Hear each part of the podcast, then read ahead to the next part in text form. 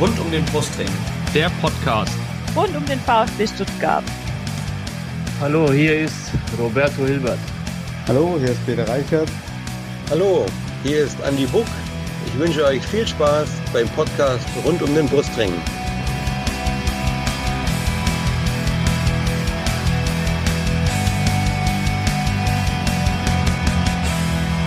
Herzlich willkommen zum Podcast rund um den Brustring. Mein Name ist Lennart. Und mein Name ist Yannick.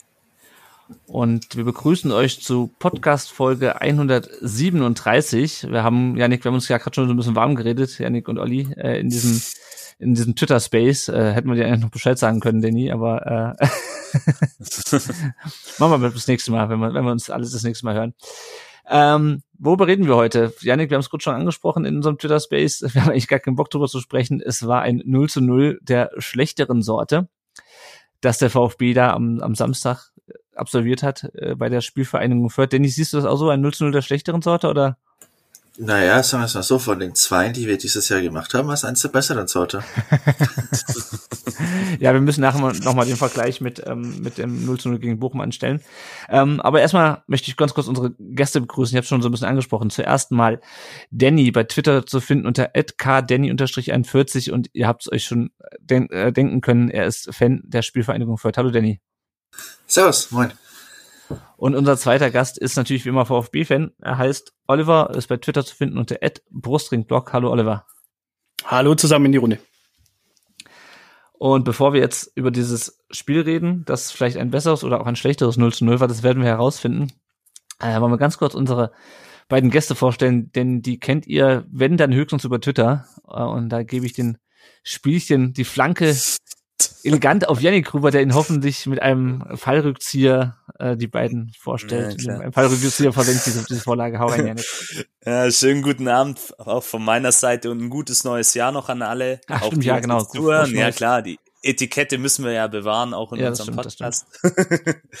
ja, äh, Danny, wir beginnen mit dir. Erzähl uns doch mal, wie bist du zum Kleeblatt gekommen, zur Spielvereinigung Fürth? Ja, servus. Also die Sache war recht einfach. Mein Großvater ist, sagen wir mal, 2000, ich glaube 2013 war es äh, geehrt worden für 70 Jahre Vereinsmitgliedschaft. Oh. Und mein Vater ist in seiner Jugend, also war in der Jugendfußballer bei der Spielvereinigung zum Beispiel. Und ich glaube, da gab es relativ wenig Ausweg für mich. Ähm, vor zwei Jahren, zum Spiel 2019, hatte ich, hatte Lennart mich mal zum schriftlichen Interview. Da hatte ich auch ja. ein Foto ausgegraben von mir als äh, Säugling im Stadion entführt mit als Foto mit meinem Großvater. Ich glaube, ich hatte nie eine Wahl. da war der Weg vorprogrammiert quasi. Exakt. Na. Okay. Aber das ist klar, mit so einem Background, ähm, da musstest du das machen. Ähm, ja, du hast uns gerade erzählt, schon als Säugling im Stadion, da kannst du dich jetzt wahrscheinlich nicht mehr so ganz dran erinnern, aber erzähl uns doch mal dein erstes Spiel im Stadion, was du wirklich miterlebt hast? Gegen wen war das? Nimm uns um, mal mit. Meine älteste Erinnerung ist tatsächlich, ich weiß nicht, welche Saison es war, ich könnte es jetzt nachschauen, ich, ich, ich liefere es gleich nach. ähm, aber da war ich sehr jung, das war ein Spiel in der zweiten Liga gegen den VfB Lübeck. Mhm, das muss und da erinnere ich sehr her sein. das, genau. Und da erinnere ich mich eigentlich auch nur deswegen daran, weil ich da, das war gegen den Abstieg und das war der letzte Spieltag und wir haben die Klasse gehalten und äh, das, da gab es keinen Platzsturm im modernen Sinne, aber da durften die Fans dann nach dem Spiel quasi auf dem Platz, so man hat zusammen so ein bisschen gefeiert, dass man nicht abgestiegen ist. Und da war ich super aufgeregt, dass ich auf dem Platz durfte mit den ganz anderen Leuten. Und das ist das Erste, woran ich mich im Stadion erinnere als Heimspiel. Okay. Also gleich mal eine, eine schöne Erinnerung eigentlich, ne? Das ist doch, das ist doch toll. Ähm, das erste Trikot vom Kleeblatt. Welches war ah. es? Uff, das ist auch ähnlich schwierig. Logischerweise, wenn man schon mit, als Kleinkind solche Sachen hat. Deswegen auch da nochmal das erste, was ich quasi bewusst und selber hatte. Ähm, das war, glaube ich, die Saison 2009. Das war ein schwarz-grünes Auswärtstrikot. Das äh, hatte ich, glaube ich, zum Geburtstag bekommen. Und das war das erste Trikot, das ich dann auch, sehr, äh, wo ich dann auch einen Vlog drauf bekommen habe mit eigene Rückennummer und eigenen Namen. Das war, das habe ich äh, viele Jahre lang stolz getragen, bis ich dann rausgewachsen bin. Okay, sehr schön. Ähm, und ja, jetzt noch zum Schluss. Ähm, ich weiß, die Frage ist leider der aktuellen Zeit nicht ganz angepasst, aber wenn wir mal wieder alle ins Stadion dürfen, wo findet man dich im Sportpark Ronhof? Ähm, Im Viererblock Stehplatztribüne hinterm Tor. Das ist äh, so der eine ein Block außerhalb von der aktiven Fanszene quasi. Und das ist seit äh, vielen Jahren mein Stammplatz. Und um das abzuschließen, habe ich gerade noch mal kurz nachgeschaut und das Spiel gegen Lübeck war am 23. Mai 2004, ein paar Tage vor meinem siebten Geburtstag. Oh, also paar Jährchen schon her. Mhm. Okay. Also bist du auch, ähm, um nochmal auf die Frage mit dem Platz zurückzukommen, mitten im Stimmungszentrum quasi der Vierter beheimatet? Quasi direkt daneben. Also ich denke, das wird beim VfB ähnlich sein, weil es ist wahrscheinlich bei allen Vereinen ähnlich, dass so da die Fans, die quasi nicht aktiv dabei sind, wo man auch freie Sicht hat und nicht äh, die Fahnen drin sind, aber wo halt schon bei den meisten Gesängen auch mitge mitgegangen wird quasi und ja. ähm, aber ist mir auf jeden Fall wichtig, dass ich meinen Platz im Block freie Sicht habe, weil ich sehr gerne das Spiel auch sehe tatsächlich. Okay, sehr gut. Ja, vielen Dank, äh, Danny, für diesen kurzen Einblick in die Vierter Fußballkultur. Sehr interessant auf jeden Fall. Und ja, Oliver, jetzt bist du dran. Du kriegst im Prinzip die genau gleichen Fragen gestellt, aber halt aus schwäbischer Sicht. Ähm, wie bist du zum VfB Stuttgart denn gekommen? Also im Prinzip eine komplett andere Geschichte, äh, als sie gerade der Dani erzählt hat. Und zwar, ähm, wir hatten vorher, glaube ich, in dem Space kurz kam das Wort Schalke auf. ähm, und zwar war es bei mir so, ich habe quasi, ich glaube, ab dem sechsten Lebensjahr habe ich Fußball gespielt bis zum dreizehnten Lebensjahr und hatte eigentlich keinen präferierten Verein. Also ich war so dieses klassische Kind, das jetzt auch nicht mit einem, ich sage jetzt mal, Fußballtrikot ins Training gegangen ist, sondern mit normalen Sachen und habe halt dann mit meinem Vater immer dann abends äh, die Sportschau geschaut und das war so mein Teil. Und da meine Lieblingsfarbe blau ist, habe ich mich als Kind irgendwann mal entschieden, dass ich ein blaues Schalke-Trikot haben möchte. Und jetzt wird's hm. richtig schön.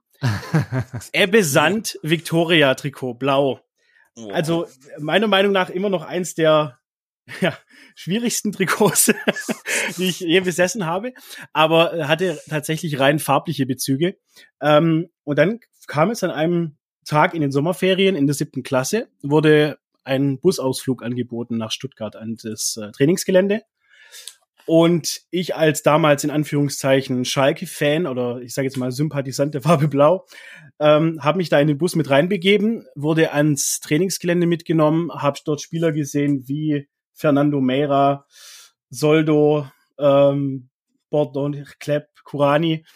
Und ich muss ganz ehrlich sagen, da hat mich der Verein gehabt. Und zwar unter anderem aus einem Grund, auch wieder Bezug zu Schalke. Kevin Kurani hat sich fast zwei Stunden Zeit genommen, um den Kindern Autogramme zu schreiben. Zwei Stunden hat er am Auto an seinem berühmten Mercedes, äh, das Kennzeichen kennen wir, glaube ich, alle, das damals auch wegkam, ähm, hat er dort gewartet. Und das hat irgendwas mit mir gemacht, das hat mir gefallen und hat mir auch diese Verbundenheit zu dem Verein irgendwie vermittelt.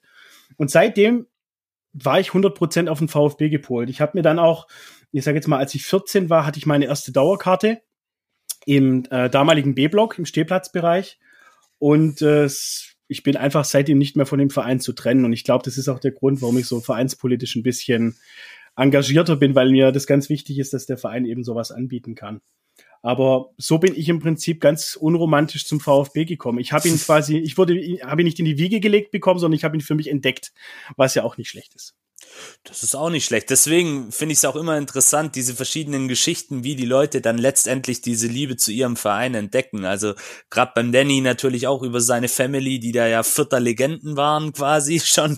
Und ähm, bei dir eben Kevin Kurani, der nett Autogramme geschrieben hat, der dich dann gecatcht hat letztendlich. Ja, ähm, dein erstes Spiel im Neckarstadion. Das war tatsächlich schon vor der Zeit. Also ich habe es extra nochmal recherchiert. Das war ich glaube, mit meinem Patenonkel und meinem Cousin zusammen und mein Vater war auch mit dabei. Ähm, das war der dritte, fünfte 1997. Also das oh. dürfte so rund um den Dreh sein, wo Dani geboren wurde, habe ich so das Gefühl. ähm, da haben die Tore geschossen beim 3 zu 0 Elber, Buck und Balakow. Also ich muss ganz ehrlich sagen, ich habe jetzt kein, ich habe keine Ahnung, warum ich derzeit nicht VfB-Fan direkt geworden bin. Mhm. Ich erinnere mich aber noch so weit dran, dass ich mich äh, geärgert habe, dass ich äh, kein Trikot bekommen habe. Ähm, weil ich mir das so vorgestellt habe, vielleicht laufen ja die Spieler da dran vorbei, dass wir da irgendwie auf dem Oberrang Karten hatten, war für mich da jetzt mal nicht so entscheidend. ähm, aber ja, wie gesagt, das war mein erstes Spiel, was ich dann im alten Gottlieb Daimler Stadion äh, quasi noch hatte. Und äh, ja, aber das war, war das erste und sollte bei weitem nicht das letzte sein. okay. Ähm, ja, du hast es ja gerade erwähnt, Trikot. Ähm, hast du VfB-Trikots und wenn ja, das erste Trikot deines Vereins, also vom VfB? Ja. Also das erste Trikot, was ich mir geholt habe, ähm, war tatsächlich ein weißes Debitel-Trikot. Ich glaube, das hatten wir oder haben hier gefühlt außer dem Fürth-Fan alle im Schrank äh, oder, oder zumindest mal besessen. Ähm, Tatsächlich, ja. also das war, das war, ist auch immer noch mein, meine Verbindung. Also für viele Jüngere, ich finde es immer ganz interessant, wenn du zu den Leuten sagst, äh, schilder mal deine Verbindung des, zum VfB mit einem Trikot aus der Epoche, dann ist es bei einem das Gazi, was ich dann schade finde, beim anderen ist es ENBW und bei mir ist es Debitel mit äh, Felix Magath. Also ähm, ja, nee, das ist, das war mein erstes Trikot und das absolute Highlight ist ein Ihr erinnert euch, Meistersaison, ein goldenes VfB-Trikot, das dritte Trikot damals, mit einem, mit einem Originalautogramm von Thomas Hitzelsberger, der damals, äh, weil er verletzt war, in den A-Block, glaube ich, gegangen ist und dort einen Spieltag verbracht hat. Und da, da habe ich, glaube ich, mit einem aus dem Fan, ähm, Fanshop geklauten, also von, nicht von mir, sondern von einem anderen geklauten Edding eine Unterschrift von Thomas Hitzelsberger äh, bekommen. Also ähm, ich habe es dann nicht hinterfragt, woher auf einmal dieser Edding kam, aber äh, ich habe ihn dann auch mit benutzt. Also äh, ich denke, das Ganze ist aber verjährt und ich habe mittlerweile so viel Geld in dem Fanshop gelassen, dass das äh, abgegolten ist. Ja, denke ich auch. Also da wird jetzt keiner dir noch böse sein. Das ist verjährt, auf jeden Fall. Ja, äh, ja und dann noch zuletzt, wo findet man dich im Stadion? Im Block 35D in der Cannstatter Kurve. Sehr gut. Also auch mittendrin Direkt. statt nur dabei. Genau, es Direkt. sind in der Theorie äh, Sitzplätze. Ähm, meine Erfahrung sagt mir, ich glaube, wenn du die Dinger so gebaut hättest, dass sie nicht zum Runterklappen sind, das würde keiner merken, weil im Prinzip dort keiner sitzt, äh, das Spiel über. Aber ja, ich bin jetzt auch schon. Äh, ich selber 30. bin im 33D, deswegen ich kenne das, da ist es ähnlich. Ja. In unserem Alter muss man da auch mal, falls dann doch der Schwächeanfall kommt, auch der Sitz zum Umklappen sein. Genau. Bei den letzten Spielen ist man dann auch manchmal gesessen, ja. Aber das hatte ja. dann andere Gründe gehabt. Äh, ja, dann auch an dich vielen Dank, dass du uns mitgenommen hast in dein Fanleben so ein bisschen.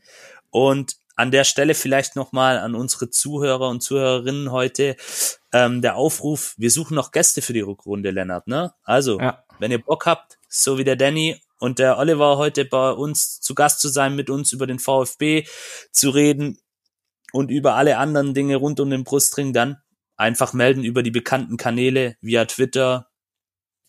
WhatsApp geht, ah. glaube ich, auch mittlerweile, ja.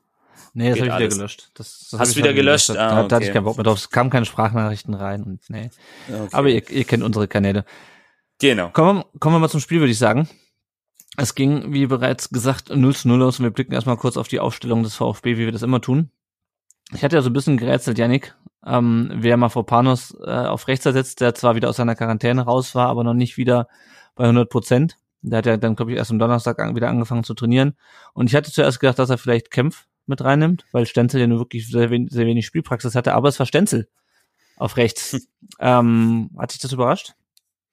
Ja, doch, durchaus. Ähm, ich hätte auch eher mit Kempf, mit der Variante Kempf gerechnet. Kempf auf links, ähm, Anton dann vielleicht auf rechts oder und Ito in der Mitte oder anders. Das kann man ja, da Ito und Kempf ja zwei Linksfüße sind, kann man das ja stellen, wie man es möchte. Mhm. Ähm, hat mich dann doch schon auch überrascht. Ähm, ich fand es dann aber auch ein Zeichen, was ein Stück weit vielleicht auch für Pascal Stenzel spricht, ähm, dass er sich vielleicht im Training gut präsentiert hat. Und er ist ja auch sonst einer, der jetzt nicht seinen Unmut in irgendeiner Art und Weise äußert, obwohl er ja gerade schon in einer für ihn eher nicht so befriedigenden Lage innerhalb des Kaders ist. Also hat ja nicht mhm. so viel Spielzeit bekommen.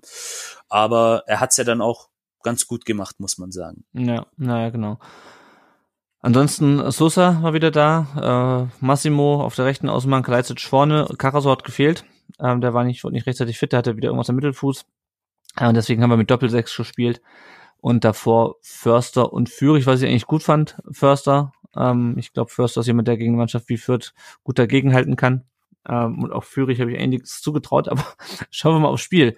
Ähm, es war ein relativ hektisches, hektischer äh, Spielbeginn, fand ich, äh, Danny, um dich mal reinzuholen. Wie, wie, wie fandst du den, den Spielbeginn? War das das, was du erwartet hattest äh, von der Spielvereinigung jetzt auch nach der Winterpause?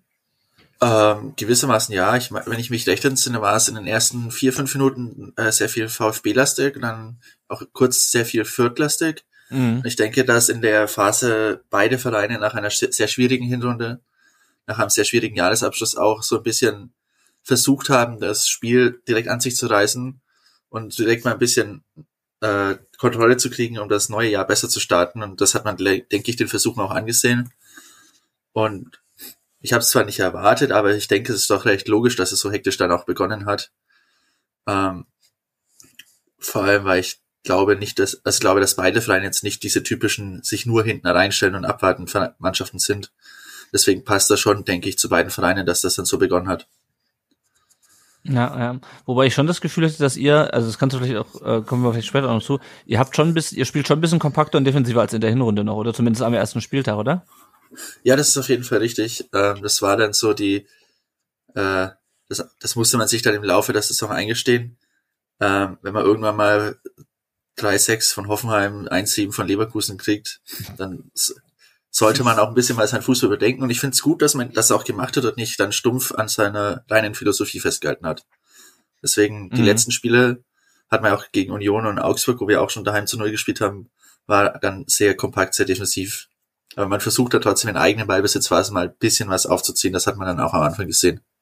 Ja, naja, genau. Ähm, bevor wir auf die zweiten äh, Vierter-Chancen kommen, nämlich von Regota äh, in der fünften und Itter in der fünfzehnten, Olli, ähm, der VfB ist irgendwie gar nicht so richtig vors Tor gekommen und wenn, dann über links, was vor allem daran lag, dass Massimo echt kein gutes Spiel gemacht hat. Also ich glaube, er hat in den ersten 15 Minuten zweimal in der Eckfahne den Ball sehr leichtfertig hergegeben und dann hat man ihn quasi gar nicht, fast gar nicht mehr gesehen. Wie fandst du ihn denn? vor allem hat es auf eine relativ diverse Weise verloren. Also manchmal war es einfach ein Ball, den er irgendwie mit der Brust annehmen wollte und dann irgendwie nicht richtig mitnehmen konnte. Und auf der anderen Seite, so wie du sagst, waren es einfach meiner Meinung nach zwei, drei Bälle, die du, und jetzt kommt ein Satz, man hört ihn immer wieder, auf dem Niveau einfach verarbeiten musst, die du, die du mitnehmen musst. Und in dem Moment kannst du Räume reißen. Aber ähm, wie gesagt, wie ihr es gerade auch formuliert habt, in der Anfangsphase, klar, die ersten fünf Minuten war es das klassische Abtasten von beiden Mannschaften beide haben so ein bisschen, äh, ich sage jetzt mal, das Stethoskop aneinander gelegt und geguckt, okay, sind da Schwachstellen vorhanden? Und was man da sagen muss, ähm, Fürth hat über die Winterpause Hausaufgaben gemacht. Also wenn man sich anguckt, wie viele Gegentore diese Mannschaft kassiert hat und wie ähm, stabil die Mannschaft und das muss man ja auch sagen. Ich meine, wir, wir sind ja auch selbst mit dran schuld. Wir sagen ja auch im vor den Spielen immer, hoffentlich funktioniert die äh, Kombination über die Außenbahn mit einer Flanke auf Kalajdzic. Kalajdzic. Ähm, die wussten einfach, was auf sie zukommt und äh, wie die dann teilweise die Flügel teilweise äh, gedoppelt haben. Äh, Sosa, der hat sich da dann teilweise mit äh, zwei, drei Vierteln äh, konfrontiert gesehen. Also die haben da wirklich sehr gut gegen den Ball gearbeitet, eine sehr strukturierte Verteidigungsarbeit. Und äh, der Dani hat es gerade angesprochen. Ich habe mir auch das ein oder andere Spiel in, in Leverkusen habe ich mir zum Beispiel angeschaut. Also das waren ja, das waren ja teilweise Ausfallerscheinungen von der Mannschaft, wo du gar nicht gewusst hast, okay, brauchen die in der Rückrunde noch antreten. Also die wirkten so instabil und aber was da dieser Trainer jetzt einfach in die, über die Winterpause gemacht hat, wenn das jetzt so weitergeführt wird, ist, glaube ich, Fürth, was die Verteidigung angeht, ich sage jetzt mal, einige Schritte nach vorn gegangen im Vergleich zur Hinrunde. Ja, das Gefühl hatte ich auch, weil auch unsere Tore am ersten Spiel, ja gut, ich meine, es war der erste Spieltag, es war das erste Spiel nach dem, nach dem Aufstieg auch für Fürth, aber die fielen natürlich auch schon sehr, sehr einfach am, am ersten Spieltag. Ähm, ja, kommen wir mal auf die beiden Vierter Chancen zu sprechen. Einmal Rigota von, ähm, von, von rechts, ähm, der aufs kurze Eck schießt, dann Itter, der aus, äh, glaub, 20 Metern relativ weit vorbeischießt. Aber was mir aufgefallen ist bei diesen beiden Chancen, dass die mal aus Tempo-Gegenstößen entstanden nach verlorenen Zweikämpfen im Mittelfeld. Und das ist ja eigentlich eher unser Spiel, Janik, oder? Also da hat ich habe es im Real Life ge gesehen, also ich war, wusste natürlich schon, was kommt und wie es ausgeht. Ähm, aber das ist natürlich schon was, äh, was uns zu denken geben sollte, weil wir auch wissen, wie instabil wir teilweise in der Rückwärtsbewegung sind. Ja, richtig. Das ist eben diese Pressing-Resistenz, die uns gerade irgendwie ein bisschen abgeht. Und das hat Fürth in dieser Phase ganz gut gemacht. Da sind die wirklich sehr gut ins Gegenpressing reingegangen, haben auch sehr aggressiv gespielt und haben sich dann auch zu Recht diese zwei Chancen gut rausgearbeitet.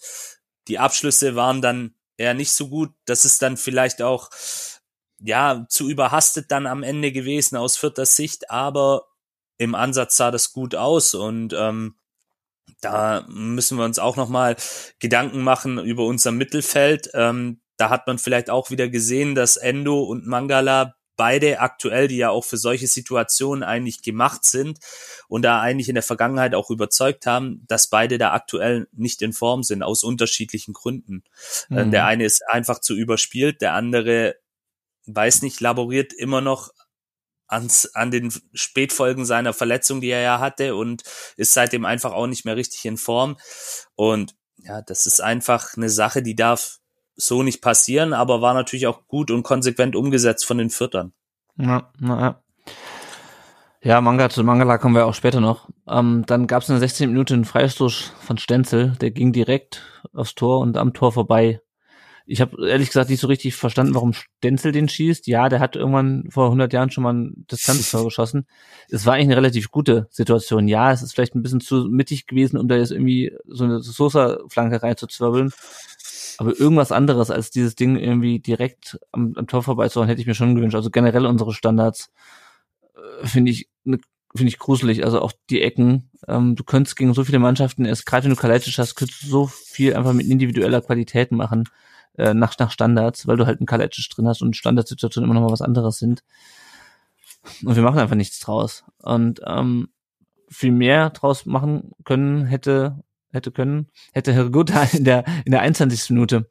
Ähm, da bekommt Fürth auf der, von einer Seitenlinie einen Ball und schlägt ihn lang und hoch, quasi einmal quer über Spielfeld auf äh, Viergeber, wird er, wird er, glaube ich, ausgesprochen, und der legt ihn einfach per Kopf in der Mitte auf Gotha ab und der steht völlig frei. Danny, wie hast du die Szene wahrgenommen? Ähm, also in, die Vorlage von der Seitenlinie, die kam vom im Stuttgart besonders beliebten Paul Seguin. Hat ihn keiner weggeflext vor der Flanke, Mist. Oh, Mann. oh, Leute. Wir bleiben mal, wir bleiben mal beim Thema. Und, ja, genau, und, ähm, der zwar in Stuttgart bekannt dafür ist, äh, unfair zu sein, aber außerhalb davon da, durchaus bekannt für solche Bälle zu schlagen, wie mhm. da auf links auf Ferrever. Ah, Ferrever, okay. Holländisch spricht man das mit so einem ganz komischen Laut aus. Okay. Ist, äh, äh, die Strafe dafür, was auch immer, diese Laute, aber na gut. Ähm, der wirklich wunderbar den Ball reinlegt und äh, Branimir Hrgota ist kein Kopfballspieler. Mhm. Der hatte schon in der zweiten Liga richtig abenteuerlich schlechte Kopfballwerte immer. Und hier sieht man warum. Na klar, der muss, der muss natürlich rein. Ich habe das Gefühl, diese Minuten waren dann die Minuten der, äh, wie hat er den denn nicht gemacht? Mhm. Torschossen. Ja, kommen wir gleich noch zu. Aber im Endeffekt war diese Chance wirklich gut herausgespielt vor allem. Mhm. Dann klar, es war jetzt erstmal ein random Ball von außen in der Mitte, aber es war durchaus Konzept dabei. Wenn Seguin den Ball da außen hat und den Zentimeter genau an, ans andere Strafraum-Eck schlägt und der flankt ihn wieder rein, ist im Endeffekt quasi wie eine einstudierte Standardaktion. Halt aus dem laufenden Spiel raus. Ja. Und da ist ein Konzept in der Offensive dabei. Deswegen, so im Nachhinein stimmt es mich sehr froh, dass wir uns solche Chancen auch rausspielen in der Situation natürlich so erstmal so vier Minuten lang, wie hat er den denn jetzt sicher? Äh, was war das denn jetzt? Mhm. Und, und na gut, danach hat sich das auch ein bisschen ausgeglichen von der Sorte her. Von ja. daher. Also was mich ja wirklich, was mich ja wirklich fuchsig gemacht hat, ist, dass, also der vier, Vierräfer, nennen wir ihn jetzt mal, ich weiß nicht, welche, welche holländische Lauter noch dazu kommt, ähm, der hebt ja, also der fordert ja wirklich lang den Ball, ja. Der hat ja fast so einen Reklamierarm, äh, so ein Manuel Neuer Gedächtnisreklamierarm gehabt, so lange hat er den Arm oben gehabt, bis der, dass der Seguin ihn sieht. Und dann kommt er auch noch an und dann stehen der Förster und, ähm, und Stenzel und Stenzel geht irgendwie nach innen und Förster ist, ist, ist auszuwählen. Also da stimmte schon wieder die, die Zuordnung nicht. Und ich meine, bei so einem Ball, der so lang unterwegs, Olli, ich habe es einfach nicht verstanden. Konntest du es verstehen, dass der VfB, also das war ja jetzt irgendwie nicht schnell gespielt, ja? Ich habe bei Twitter geschrieben, da lag Schnee drauf auf dem Ball, wenn es in Fürth ja. geschneit hätte. Ähm, also ich sag mal so, die Kapelle hat schon eine gewaltige Weile gespielt, bis unsere Verteidigung gerochen hat, dass da was reinfliegt. Also es ist aus meiner Sicht wirklich so das Thema gewesen, so wie du sagst, die Zuordnung hat nicht gepasst. Aber ich meine, äh, wir sprechen jetzt ja nicht drüber, dass äh, du Lewandowski aus dem Auge verloren hast, sondern du hast quasi äh, Ergota, ähm, der meiner Meinung nach, also der Kopfball an sich war jetzt gar nicht mal so verkehrt, ein bisschen mehr gegen die Laufrichtung, dann ist der schwieriger, aber so von Höhe und von der Platzierung her war der, oder von der Kraft her war der auch nicht mal so verkehrt. Also äh, ich glaube, wir dürfen nicht beschweren, wenn es da äh, quasi 1-0 für Fürth steht.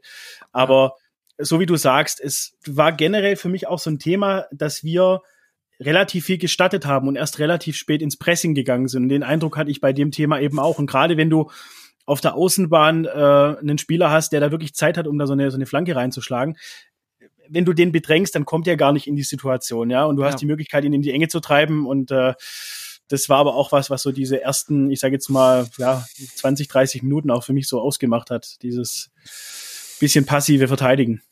Ja, na, ja, du kannst aber viel, viel früher stören.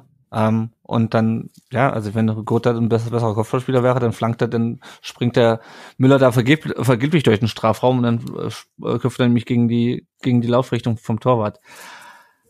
Ähm, ja, kommen wir mal zur, zur, zur nächsten Chance in diesem Spiel, nämlich dem Fallrückzieher von Sascha Krajcic, äh, der genau in den Armen von Sascha Burchert, heißt auch Sascha, oder? Mit Vornamen Burchert, ja. ja. Heißt, äh, landete, äh, natürlich nach, nach einer Flanke von Borna Sosa was ich mir gefragt habe, Janik, warum nimmt er den nicht einmal mit der Brust an und schießt ihn aus der Drehung? Also zumindest, er hat ja nicht mal geguckt, wo Burchard steht. Also zumindest habe ich es nicht wahrgenommen. Also ich meine, hätte, du stehst direkt davor, der hätte genügend Zeit und ja. Platz eigentlich gehabt, um sich den auszugucken. Konntest du es nachvollziehen? Er hätte ihn auch nochmal so ablegen können. Ja, ja, also äh, eigentlich hat er ja die körperlichen, äh, äh, wie soll ich sagen, die körperlichen Möglichkeiten, um den Ball besser zu verwerten. Das ist ja mal ähm, eins, was klar ist. Und im Interview nach dem Spiel hat er ja dann auch gesagt, ja, er wollte den halt genauso nehmen. Ja, ich glaube, da weiß er jetzt selber, dass das nicht die klügste Idee war, aber ich, ich kann es mir auch nicht erklären. Ähm, ich dachte im ersten Moment, er wäre eben abseits gewesen, mhm. weil für mich sah das stark nach abseits aus, aber er hat sich da eigentlich sehr gut ähm, frei gelaufen der hat auch ein bisschen die vierte Abwehr gepennt, muss man dazu sagen. Ich glaube, sie wollten ihn abseits stellen, aber das hat da nicht ah. ganz funktioniert.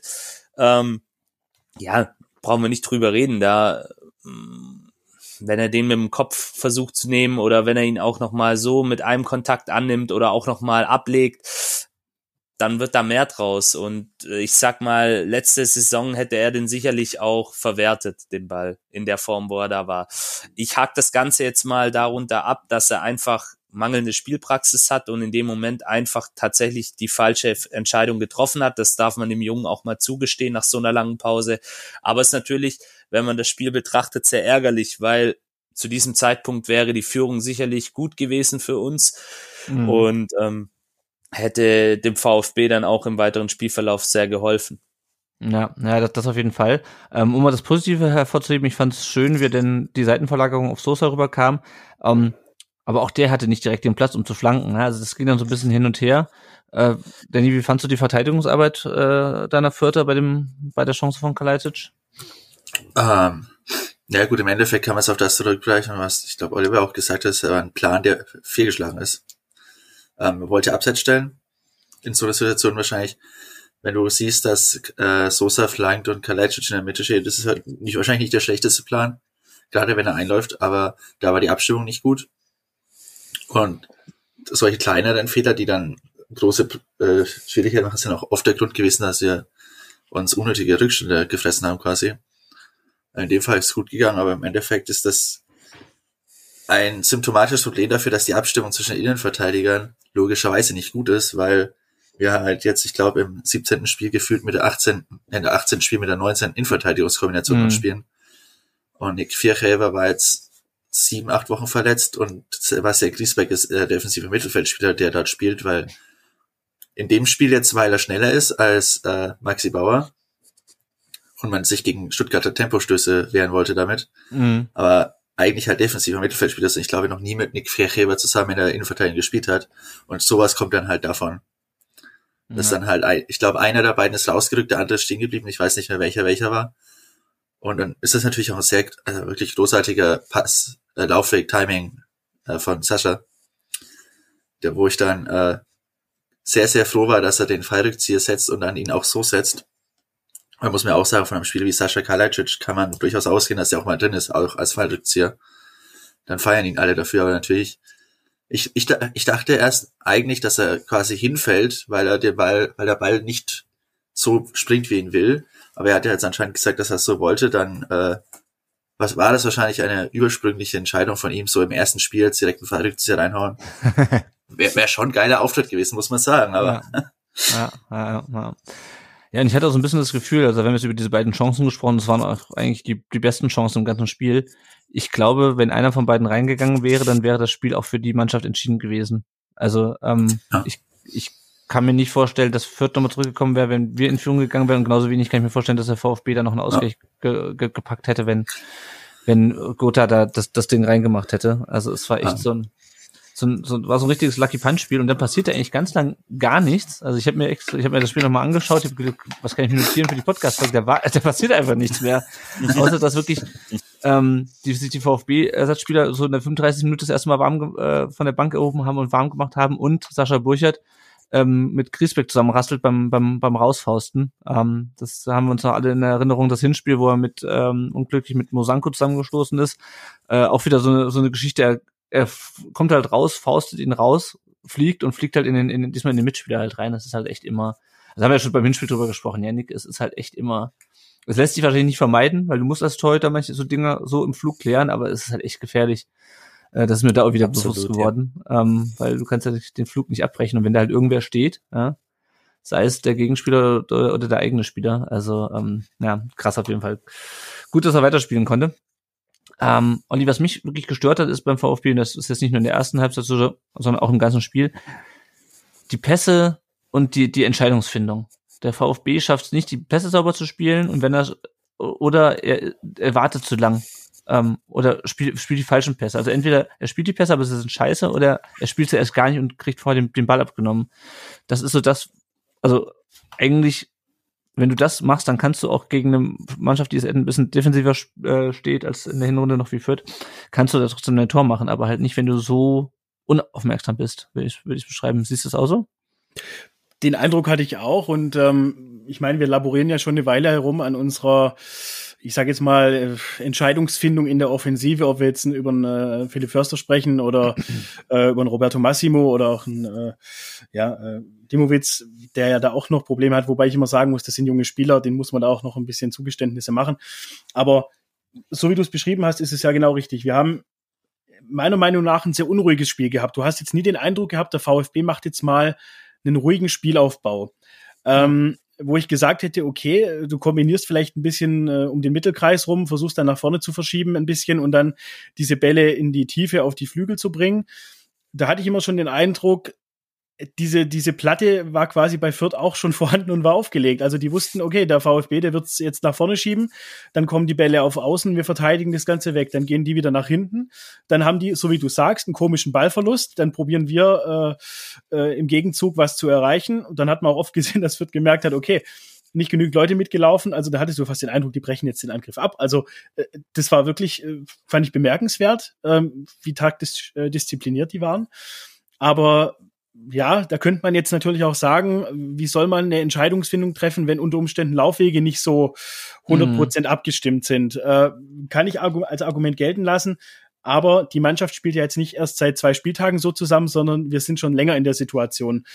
Und da denke ich, musst du halt auch als, als Trainer oder als Mannschaft insgesamt einfach gewisse Dinge etablieren, wo du sagen kannst, pass auf, ähm, wir studieren irgendwelche Dinge ein oder wir haben einfach einen kreativen Moment. Also ich erinnere mal an unseren ersten Spieltag gegen Fürth. Also da hatten wir Eckball-Varianten. Mhm. Äh, da hatten wir eine gewisse Flexibilität. Und jetzt kann man sagen, ja, okay, da hattest du einen Kalajdzic im Kader mit dabei. Äh, ja, natürlich, aber meiner Meinung nach darf das jetzt auf Bundesliga-Niveau, darf das jetzt nicht an einem Spieler hängen. Aber ich fand's, ich fand's generell ein sehr unruhiges Spiel und ich habe die gleiche Beobachtung gemacht äh, wie du. Ich habe mir das Spiel auch nochmal angeschaut und eigentlich hast du so ab der 15. Minute eigentlich skippen können, weil äh, wirklich bis zur Halbzeit, es war immer das Gleiche ähm, und das, wir haben es ja vorher im Space auch diskutiert, es war wirklich harte Kost, sich das Spiel anzugucken. Ähm, Wobei ich glaube, dass die Vierter da einfach viel mehr Spaß hatten an der Partie, weil die einfach gesehen haben, hey, wir können verteidigen und wir sind, ja, wir sind präsent. Und das ist vielleicht was, was mir beim VfB gefehlt hat. Dieses Bock haben und dieses, jawohl, ich gehe noch mal hin oder wenn ich einen Ball verliere, dann presse ich direkt hinterher. Habe Mhm. hat gefehlt. Ja, Danny, warst du zufrieden mit der ersten Halbzeit? Ja, tatsächlich. Ähm, wir hatten bis auf die Chance von äh, Kalajdzic auch nichts zugelassen. Und äh, wenn du, wenn du sportlich schon abgeschrieben hast, dass es in dieser Saison für was geht, ich meine, bei 11 Punkten Rückstand, keine Ahnung, da könnten wir jetzt, wenn wir jetzt irgendwie Messi verpflichten, dann gebe ich uns eine Chance, aber ansonsten ist es ja da. Dann sieht, schaut man einfach nur auf die Entwicklung. Mhm. Wenn man sieht, dass äh, wir jetzt das, dann das dritte Spiel zur Folge zu Hause dann die erste Halbzeit ohne Gegentor abgeschlossen haben. Wenn man jetzt mal Dortmund den Elfmeter nicht mitzählt, weil Elfmeter-Gegentore sind klar verschuldet durch einen Foul, aber halt immer was anderes, Mhm. wäre es sogar quasi die vierte Halbzeit in Folge nach, äh, nach der Umstellung der Taktik, dann sieht man, dass der neue Plan quasi aufgeht. Dann sieht man, dass man Fortschritte macht, sieht man, dass man dauerhaft auch Bundesliga mithalten kann. Und dann äh, nimmt man so ein 0-0 zur Halbzeit dann auch. Ja. Ähm, ärgert sich vielleicht ein bisschen, dass die eine Chance nicht drin war, aber mein Gott, so so 0-0 ist halt immer noch ein 0-0, ne? Das stimmt und das stand ja stand ja dann auch am Ende äh, leider da, aber wie wir das am Ende fanden, darüber reden wir gleich noch. Gehen wir in die zweite Halbzeit. Äh, es gab einen Lupfer mal wieder von Rigota, äh, den äh, kratzt Anton noch von der Linie und dem vorausgegangen, Janik war ein Fehlpass von Mangala am eigenen 16er. Äh, auch eher untypisch für ihn. Ähm, also der eierte so an der 16er Linie entlang. Anton wollte den eigentlich nehmen, aber dann waren die Vierter schneller. Ähm, ja, wie, wie hast du die Situation gesehen? Ja, also der geht ganz klar auf Mangalas Kappe und es ist halt einfach so, dass in der letzten Zeit bei ihm das immer mal wieder vorkommt, was für ihn eigentlich sehr untypisch ist. Ich hatte es vorhin ja mal kurz angeschnitten, er ist ja eigentlich sonst einer der Stabilisatoren in unserem Spiel, sehr, sehr wichtig. Ähm, auch so ein bisschen als Bodyguard von Endo oder umgekehrt, das kann man ja sehen, wie man möchte. Auch so ein bisschen so ein Box-to-Box-Spieler, der dann auch mal mit nach vorne geht und auch dort mit seiner fußballerischen Klasse, die er ja durchaus hat, ähm, Akzente setzt, wichtige Bälle spielt und vor allem auch Bälle festmacht und Mhm. sich auch dann wie so ein Büffel immer so durchtankt durch mehrere Gegenspieler. Und in dem Moment wollte es ja auch probieren und da waren die Vierter einfach besser und da hat er einfach die falsche Entscheidung getroffen und klar, wenn das zu einem Gegentor führt, ähm, dann ist er der Depp des Tages.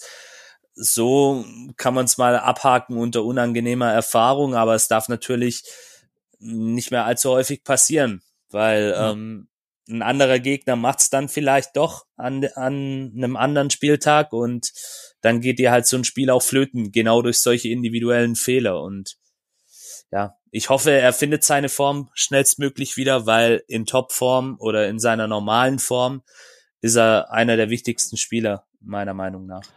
Ja, ja, ja, und es ging auch offensichtlich bei ihm wirklich auch diesmal nicht, nicht so, nicht so wahnsinnig viel. Mhm. Ähm, ja, und dann ist echt die zweite Halbzeit, also die, die letzte Viertelstunde, die letzten 20 Minuten in der ersten Halbzeit waren schon ereignislos. Und in der zweiten Halbzeit, ich habe mir aufgeschrieben, dass Burchert äh, eine Flanke von Sosa vor, vor Sascha Kleitschich abfängt. Und was ich da so prägnant finde, ist, dass äh, Sosa nicht von links flankt, sondern von rechts, weil er sich da ewig durchwursteln musste, bis er irgendwann mal in die Position gekommen ist, um zu flanken. Aber also spricht auch dafür, dass unsere Angriffe nicht so furchtbar strukturiert vorgetragen wurden. Ähm, dann haben beide Mannschaften viel mit langen Bällen gearbeitet, äh, war so zumindest mein Eindruck, also bei uns auf jeden Fall. Ähm, und was wirklich keiner von beiden Mannschaften mal gelungen ist, dass sie wirklich mal irgendwie längere Passstaffetten, irgendwie mal drei, vier Pässe aneinander rein konnte oder irgendwie mal Raumgewinne durch Pässe. Es war immer nur äh, langes Holz, Danny. Hast du das auch so wahrgenommen bei, bei der Spielvereinigung in der zweiten Halbzeit? Äh, ja, definitiv. Ähm, es, äh, ich denke, da war, war man recht zufrieden in der Position, in der man ist. Man hat gesehen, dass es bisher so, wenn man so gemacht hat, zwei ziemlich gute Chancen rausgekommen sind. Man hat gesehen, dass man sehr, defensiv, sehr defensiv stabil steht, dass man äh, den, die größten Gefahren des Gegners sehr gut verteidigt bekommt, nämlich mit Sosa auf Sascha, beziehungsweise Sosa auf wen anders. Mhm. Und wenn du gerade sagst, dass Sosa nach rechts ausweicht, dann zeigt das einfach auch, dass der Plan, so, äh, Sosa auf links stillzulegen, sehr gut funktioniert.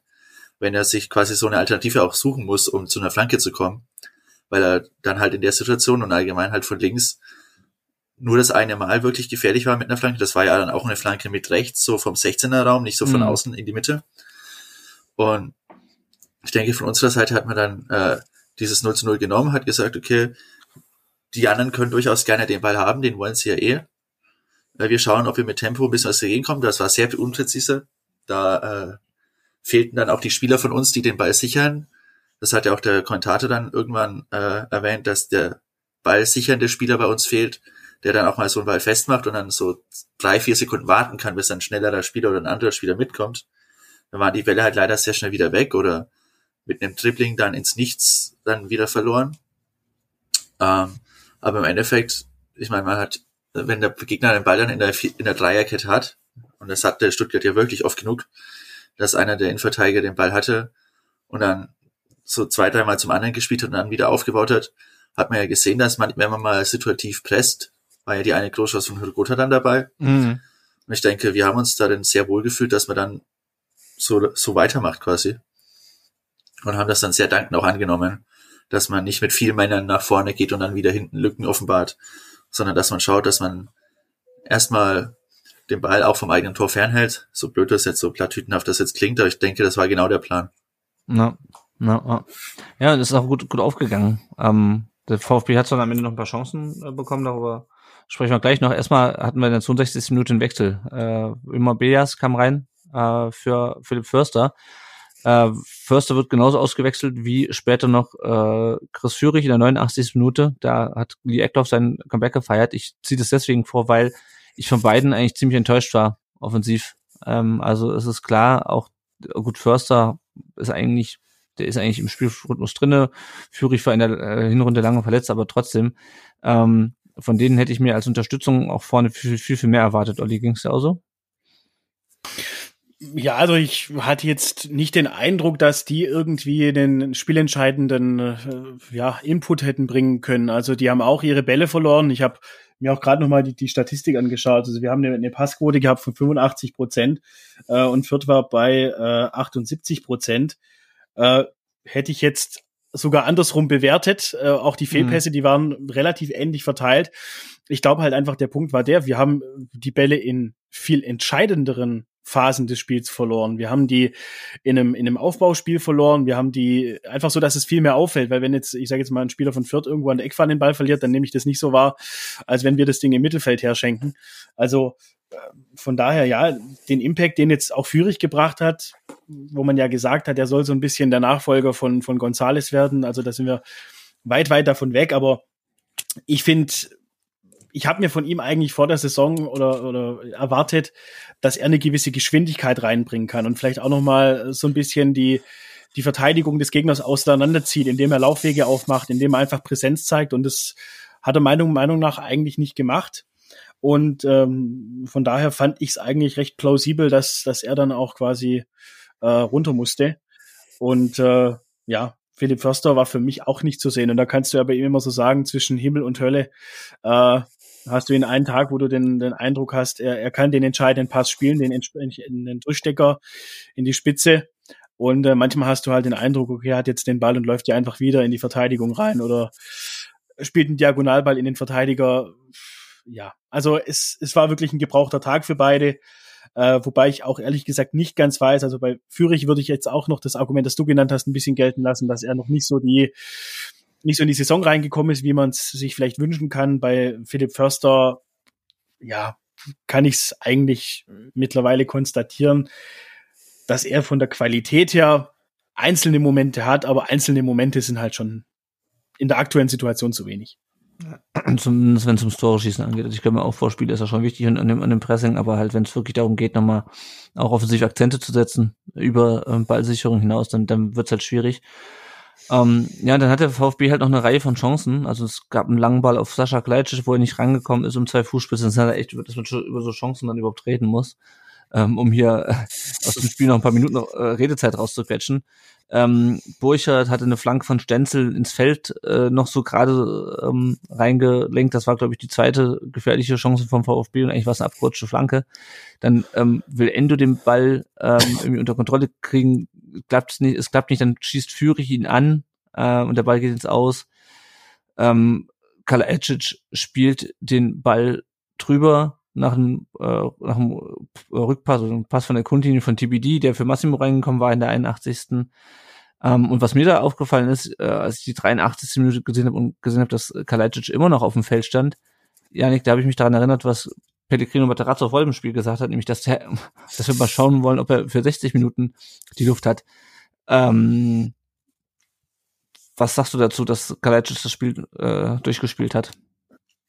Naja, ähm, um es mal aus medizinischer Sicht vielleicht zu sagen oder mit medizinischen Worten, vielleicht war die Belastung einfach nicht so hoch dass er, ja, muss man, muss man, Ja, ja. ich meine, es ist jetzt gar nicht despektierlich. Ich meine, es freut mich für ihn, dass er jetzt diese 90 Minuten, das ist ja auch wichtig für, für den Kopf, wenn du aus so Ja. einer langen Verletzung rauskommst, dass du einfach siehst, okay, ich schaffe es 90 Minuten, jetzt egal wie das Spielniveau war, ich schaffe es jetzt 90 Minuten ein Spiel durchzuhalten.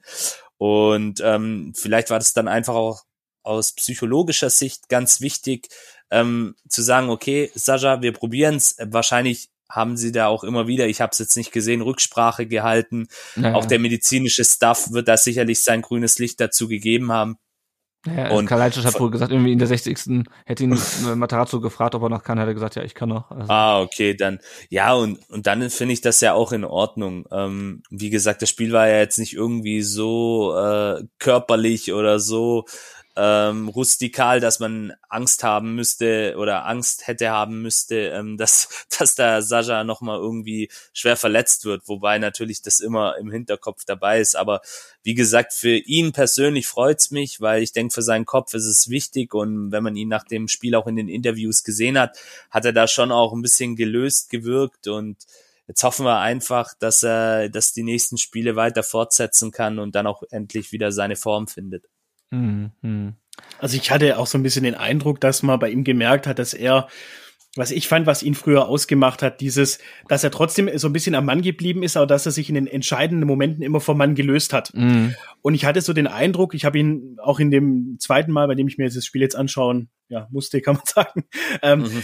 Eindruck gehabt, dass er wirklich nicht die Nähe zum Gegenspieler gesucht hat, sondern dass er gerne auch mal in die, ich sage jetzt mal, in die freien Räume reingelaufen ist. Das hat man ja dann auch gesehen bei dem, bei dem äh, Fallrückzieher, bei dem wir äh, quasi vorher besprochen hatten. Also er hat nicht so dieses es geschafft, die, ich sage jetzt mal, das Abwehrpersonal zu binden, was meiner Meinung nach auch manchmal so dazu geführt hat, dass vielleicht die Verteidigung ihn so ein bisschen abgemeldet hatte und vielleicht sich dann tatsächlich eher auf die Spieler, die dahinter gekommen sind, konzentriert hat. Also ich erinnere diese Szene, wo wir da quasi Scheibenschießen aufs Tor machen. Äh, da war Fürth für das, dass wir da im 16er bei denen unterwegs sind, relativ gut sortiert und hatte genügend Leute da, die mit Mhm. Gesicht zum Ball waren. Also, aber ich glaube, das hat er ja, glaube ich, auch im, äh, ich glaube, äh, Interview gesagt, bei, ich weiß nicht, VfB TV, glaube ich, war's, wo er gesagt hat, dass ihm quasi im Training noch mal so dieses Zusammenrasseln fehlt mit einem mit einem Verteidiger. Also ich glaube, er hat ja gesagt, dass er auf äh, ein Zusammenrasseln mit Dinos äh, Mafropanos hofft. Ähm, kann ich jetzt persönlich nicht nachvollziehen, da könnte ich persönlich drauf verzichten. Aber ich glaube, so wie es so wie es der, der Yannick auch gesagt hat, da passieren ja neben dem körperlichen auch im Kopf Prozesse während so einer Verletzung. Und äh, ich glaube, das wird noch Wochen dauern, bis das wieder kommt. Und da brauchst du ein Tor dazu, damit sich das löst. Und da brauchst du auch, ich sage jetzt mal, eine saubere Zuarbeit von deinen Mitspielern. Na, na, na. Ja, dann hat er noch die Chance von TBD, ähm, beziehungsweise von Bejas. TBD, Säbel drüber, Führig liegt zurück auf Bejas, der schießt ans Außennetz, das sah zuerst aus, als wäre er drinne. Ähm, Klassiker, das Ding geht so nah am Tor vorbei und springt dann von dieser Haltefahne zurück ans Außennetz. Ähm, über Lee Eckloff haben wir schon gesprochen. Danny, wie zufrieden warst du denn mit der Schlussphase von der Spielvereinigung? Wurdest du dir nochmal Angst und Bange oder hast du gedacht, okay, das kriegen wir locker über die Zeit? Ähm, also es gab diese kurze Phase mit den Chancen, es war schon natürlich so ein bisschen aufreibend. Ähm, gerade bei der bei der Dreifachchance mit äh, er schießt dann den eigenen Mann an, war schon, äh, da war ich mir relativ sicher, dass das da irgendwie was passiert. Aber im Endeffekt äh, für mich die schlimmste Szene oder die schlimmste Chance war die, wo Sascha eigentlich nur reinschießen muss, halt drüber schießt. Mhm. Ähm, weil in den anderen Szenen kann man sagen, okay, wir waren, wie gesagt, sehr nah, am- sehr nah dran mit den Augen zum Ball, aber auch mit den Augen bei den Gegenspielern. Wenn ich mir diese Dreifachchance andenke, der, ich meine, normalerweise denkst du als Stürmer ja, du legst den Ball nochmal flach in die Mitte, aber da haben wir gut dann zugestellt, sodass er dann den Schuss nehmen musste und dann zum Glück der, euer Spieler auch noch im Weg war. Aber bei dieser Chance für Sascha war er wirklich im 16 Meter Raum, nah zum Tor, frei, äh, ohne Gegenspieler. Und das darf eigentlich überhaupt nicht passieren. Also ich denke, wenn man dann zu, zu 75. sagt, okay, wir stellen uns jetzt quasi hinten rein, wir nehmen den Punkt mit, vielleicht wir sind ein bisschen platt, der Gegner kann noch mal besser nachlegen, will es mehr, also glaube ich nicht, also will es offensiv mehr vielleicht, dann, das kann man schon so machen, kann man auch so verteidigen, wie es gemacht haben. Ähm, aber dann darf man halt auch nicht den äh, besten Stürmer des Gegners frei in der, im 16er stehen lassen. Ich persönlich hatte dann natürlich kurz Angst, so gerade bei dem Schuss von äh, Bayers, meintet Mhm. ihr? Wo ich ich hatte das Glück, ich kenne unsere Kameraeinstellungen im Ronhof alle schon. Ich weiß dann, dass der, dass der Ball nicht drin war. Aber da hatte ich äh, kurz wirklich durchatmen müssen, weil wenn der 10 Zentimeter weiter links ist, dann geht der halt rein und Burchard kann da ja nichts machen. Ja. Und da musste ich wirklich einmal wirklich stark durchatmen, vor allem weil es ja war ja auch in der 90. quasi. Ich meine, das war die letzte richtige Aktion im Spiel. Ja. Danach war war eigentlich nur noch zwei Minuten Nachspielzeit, ohne dass was passiert ist. Ähm, da hatte man ja mal ein Glück, dass man sich vielleicht, also wenn ich jetzt mal Trainer wäre, würde ich jetzt sagen, das Glück hat man sich mit 90 Minuten guter Verteidigungsarbeit auch erarbeitet. Dass der da nicht reingeht und äh, man für etwas bestraft wird, was man nicht gemacht hat. Ich sage einfach, wir hatten ein bisschen Glück. Vielleicht ist es auch dann gut, dass äh, doch relativ viele Spiele von uns daneben standen, dann Bayers nicht frei einschießen konnte, sondern ich glaube sehr eng am Mann vorbeischießen musste. Mhm. So oder so, ich äh, bin sehr froh, dass, ich, dass wir in dieser Situation das Glück hatten, dass es ihr vielleicht bei dem Lupfer oder bei dem Kopfer hattet dann. Ähm, Im Endeffekt habt ihr dann, ich glaube, ein XG mehr gehabt, fast. Ja, Ähm, was man von, aber ich denke, dieses 0-0, ich glaube, das zeigt sich auch gut im Spiel und ich glaube nicht, dass das ein Spiel war, wo wirklich jemand den Sieg dann verdient hätte auch. Deswegen im Endeffekt nehme ich das dann so gut mit und bin froh, dass wir dann das dritte Mal zu Hause die Null behalten konnten. Was finde ich sehr beeindruckend ist dadurch, dass man davor nicht einmal in der ganzen Saison das zu Null spielen konnte und jetzt dreimal hintereinander zu Hause. Schon nicht schlechter, finde ich. na, na. Ja, ähm, ich, damit sind wir mit, mit dem Spiel eigentlich schon durch. Wir können mal gucken, was unsere Hörerinnen und Hörer äh, von Social Media Kanälen äh, zum Spiel so geschrieben haben. Ihr findet uns natürlich weiterhin bei Twitter, bei Facebook, bei Instagram äh, und auch auf YouTube. Ähm, der Michael Heckner schreibt, ich bin erschrocken über mich selbst. Das Spiel lässt mich völlig leer zurück. Das ist echt deprimierend. Die äh, Marion schreibt, hatten die keine Lust, keinen Kampf gegen wen sollen wir gewinnen, wenn nicht gegen den letzten? Da muss dringend was passieren, sonst sehe ich schwarz. Ich lese es mal alles kurz vor, weil es it paints a picture, wie man so schon sagt. Ne? Also es, vermittelt schon so einen Gesamteindruck. Der Sven Vollmering hat geschrieben, erschreckend, so wird es nichts mit dem Klassenerhalt. Äh, der Sommerhofen schreibt, immer nur auf Sascha Flanken wirkt reichlich unbeholfen. Das kann doch nicht die einzige Spielidee sein. Ähm, da würde ich mal kurz einhaken. Ähm, sind wir zu eindimensional gewesen, Olli? Ähm, was unsere Spielanlage anging in diesem Spiel? Also meiner Meinung nach hast du in den letzten 15 bis 20 Minuten gesehen, wie das hätte funktionieren können.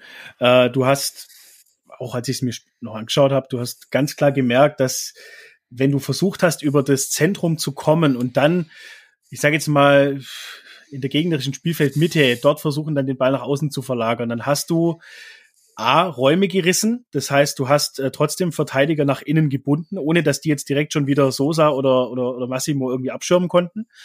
Ähm, und du hast die Möglichkeit gehabt, durch das, dass weniger Verteidiger waren, auch vielleicht mal ein Tripling über die Außenbahn zu nehmen, äh, ohne dass du jetzt reinflanken musstest. Äh, weil ich glaube, ehrlich gesagt, irgendwann hat äh, Sosa, äh, Sosa dann auch Dienst nach Vorschrift gemacht und hat gesagt, ich werde dafür bezahlt zu flanken, also flanke ich. also es, es war halt schon so. Und ich, ich glaube wirklich, wenn du was, was ihm, was mich halt, was mich so ratlos zurücklässt, ist das, wenn wir zwar immer nur 15 bis 20 Minuten vor Spielende auf die Idee kommen, sowas umzustellen. Wir werden jetzt Gegner haben, wie zum Beispiel Leipzig, da machst du dann solche Dinge nicht, weil dann sind die Tore drin, weil da so eine individuelle Klasse da ist und dann wird es richtig schwer. Und so wie es der Dani gesagt hat, Fürth hat einfach die Hausaufgaben gemacht. Die haben an diesem Spieltag ihre Rolle, die ihnen zuteil geworden ist, erfüllt und wurden mit dem Punkt belohnt. Und für uns, also ich bin immer noch der Meinung, für uns ist dieses 0-0 zu wenig, weil du da eigentlich anders auftreten musst und mehr, mehr Engagement bringen musst. Und ja, wir können jetzt alle immer noch jeden Spieltag eine andere Ausrede heranziehen und sagen, ja, das war jetzt der erste Spieltag. Ja, vor zwei Wochen haben wir gesagt, oh, hoffentlich ist bald der erste Spieltag der Rückrunde, damit wir Mhm. richtig loslegen. Also mir wird es langsam so ein bisschen zu wirr. Also wir müssen das ganz klar ansprechen, was wir sehen. Mir fehlt der, der kreative Impact. Wenn der Trainer mir glaubhaft vermitteln kann, das liegt daran, dass wir zu viele Verletzte hatten, dann glaube ich das eben tatsächlich auch. Aber meiner Meinung nach musst du trotzdem als Bundesligist mit dem Kader, den du jetzt zur Verfügung hast, in dem Fitnesszustand und in dem körperlichen Zustand, mehr als eine Spielidee haben. Und wir haben am Schluss gesehen, dass du Druck aufbauen kannst auf Fürth. Und wenn du das vielleicht in der 60. Minute beginnst und nicht in der 85. oder in der 75., dann geht das Spiel vielleicht nochmal anders aus. Ja, ja, ja. Wir haben noch eine, noch einen Kommentar vom Ed Josef Schau, der schreibt, bin positiv ins Spiel gestartet, hatten wir auch gerade, was ja auch gerade von, bin aber wie so oft enttäuscht worden. Jedes Spiel ist nun, nun ein Endspiel, die Einstellung muss sich ändern, sonst sind wir schneller wieder zweitklassig, als uns lieb ist. Janik, hast du das Gefühl, ist ein Einstellungsproblem? Das haben wir ja auch schon das, nicht das erste Mal diese Woche, dieses, diese Woche, dieses, diese Saison drüber gesprochen. Ja, müssten wir mal Marco Reus fragen, der kennt sich ja mit sowas aus. nee, ich würde das Wort Einstellung durch Ernsthaftigkeit ersetzen wollen. Mhm. Bei einigen Spielern gut. fehlt mir, fehlt mir manchmal so ein bisschen die Ernsthaftigkeit im Spiel. Und damit meine ich nicht, dass die, dass die irgendwie grundsätzlich zu schlecht sind, sondern dass die einfach äh, gemäß der jeweiligen Spielsituation die falsche Entscheidung treffen. Egal, ob das ein Übersteiger plötzlich ist oder ein Dribbling irgendwo an die Eckfahne, was gar keinen Sinn macht oder eben diese Sache mit Stenzel beispielsweise, wo er da den Freistoß schießt.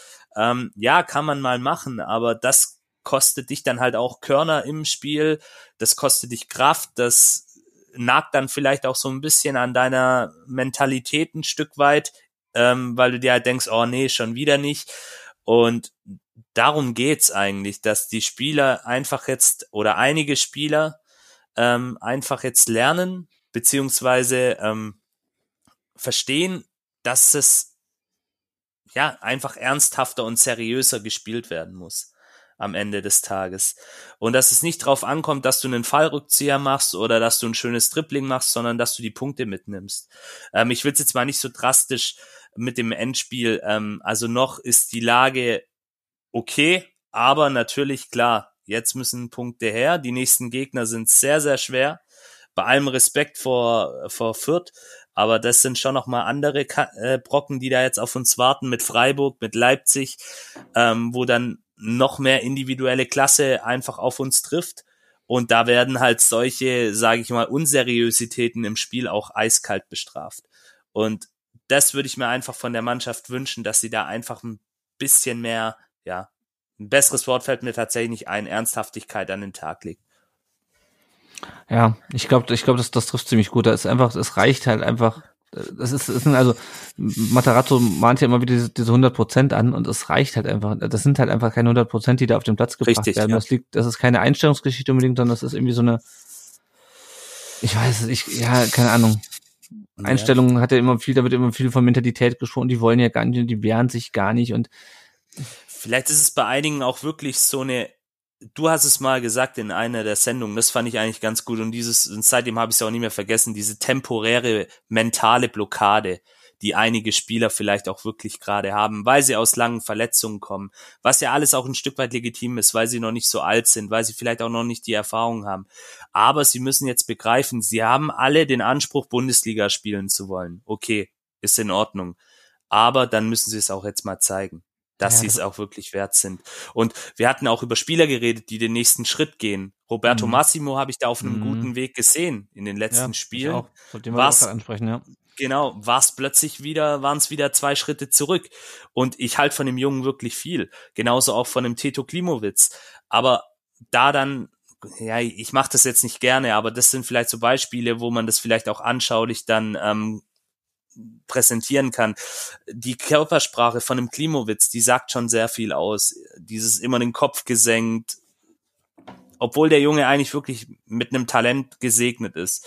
Und da ist es jetzt natürlich auch die Aufgabe von Pellegrino Matarazzo mit seiner Fähigkeit, mit jungen Spielern zu arbeiten, diese Körner oder diese Anlagen rauszukitzeln. Und gepaart eben mit dem, was ich vorhin gesagt hatte, Ernsthaftigkeit und Seriosität. Und dann glaube ich, wären wir auf einem guten Weg. Und ich meine, die Sache ist, wir hatten es ja so ein bisschen in der, auch in unserem Twitter-Space von Thema One-Trick-Pony.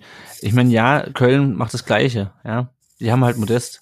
Und wenn, wenn, wenn, also klar, wenn die die nicht geholt hätten, hätten sie vielleicht anders geholt, aber wenn der jetzt irgendwie die Rest der Rückrunde ausfallen würde, äh, wünscht man natürlich keiner, wenn es so wäre, dann würden die auch da unten wieder unten reinrutschen. Yeah. Das Problem ist halt nur, wir haben halt einen anderen Ansatz auch und es muss halt, also es reicht halt nicht, dass irgendwann Sascha und Silas wieder, wieder fit sind.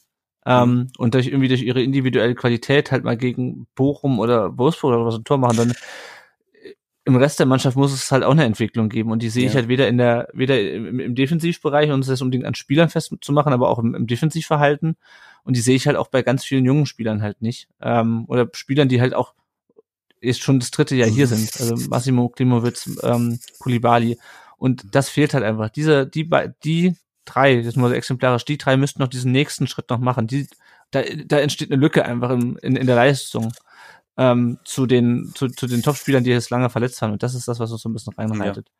Ich, ich glaube auch, dass diese, dass diese Diskussion, die wir nach dem Spiel hatten mit äh, Castro verpflichten, ja oder nein, das ist ja ein müßiges Thema. Ich glaube, wo was da eigentlich der Kern ist, ist das vielleicht die, der Unterschied zwischen dem ersten FC Köln und uns. Die Kölner, die gehen halt mit einem gewissen Selbstbewusstsein in eine, in eine Partie rein und sagen, was ist, was wollt ihr von uns? Wir sind der erste FC Köln. Also bei unserer Mannschaft habe ich so manchmal den Eindruck, dass wir ins Spiel reingehen und sagen, okay, wir sind ein wild äh, zusammengewürfelter Haufen. Ähm, wir verfolgen alle so, so grob das gleiche Ziel.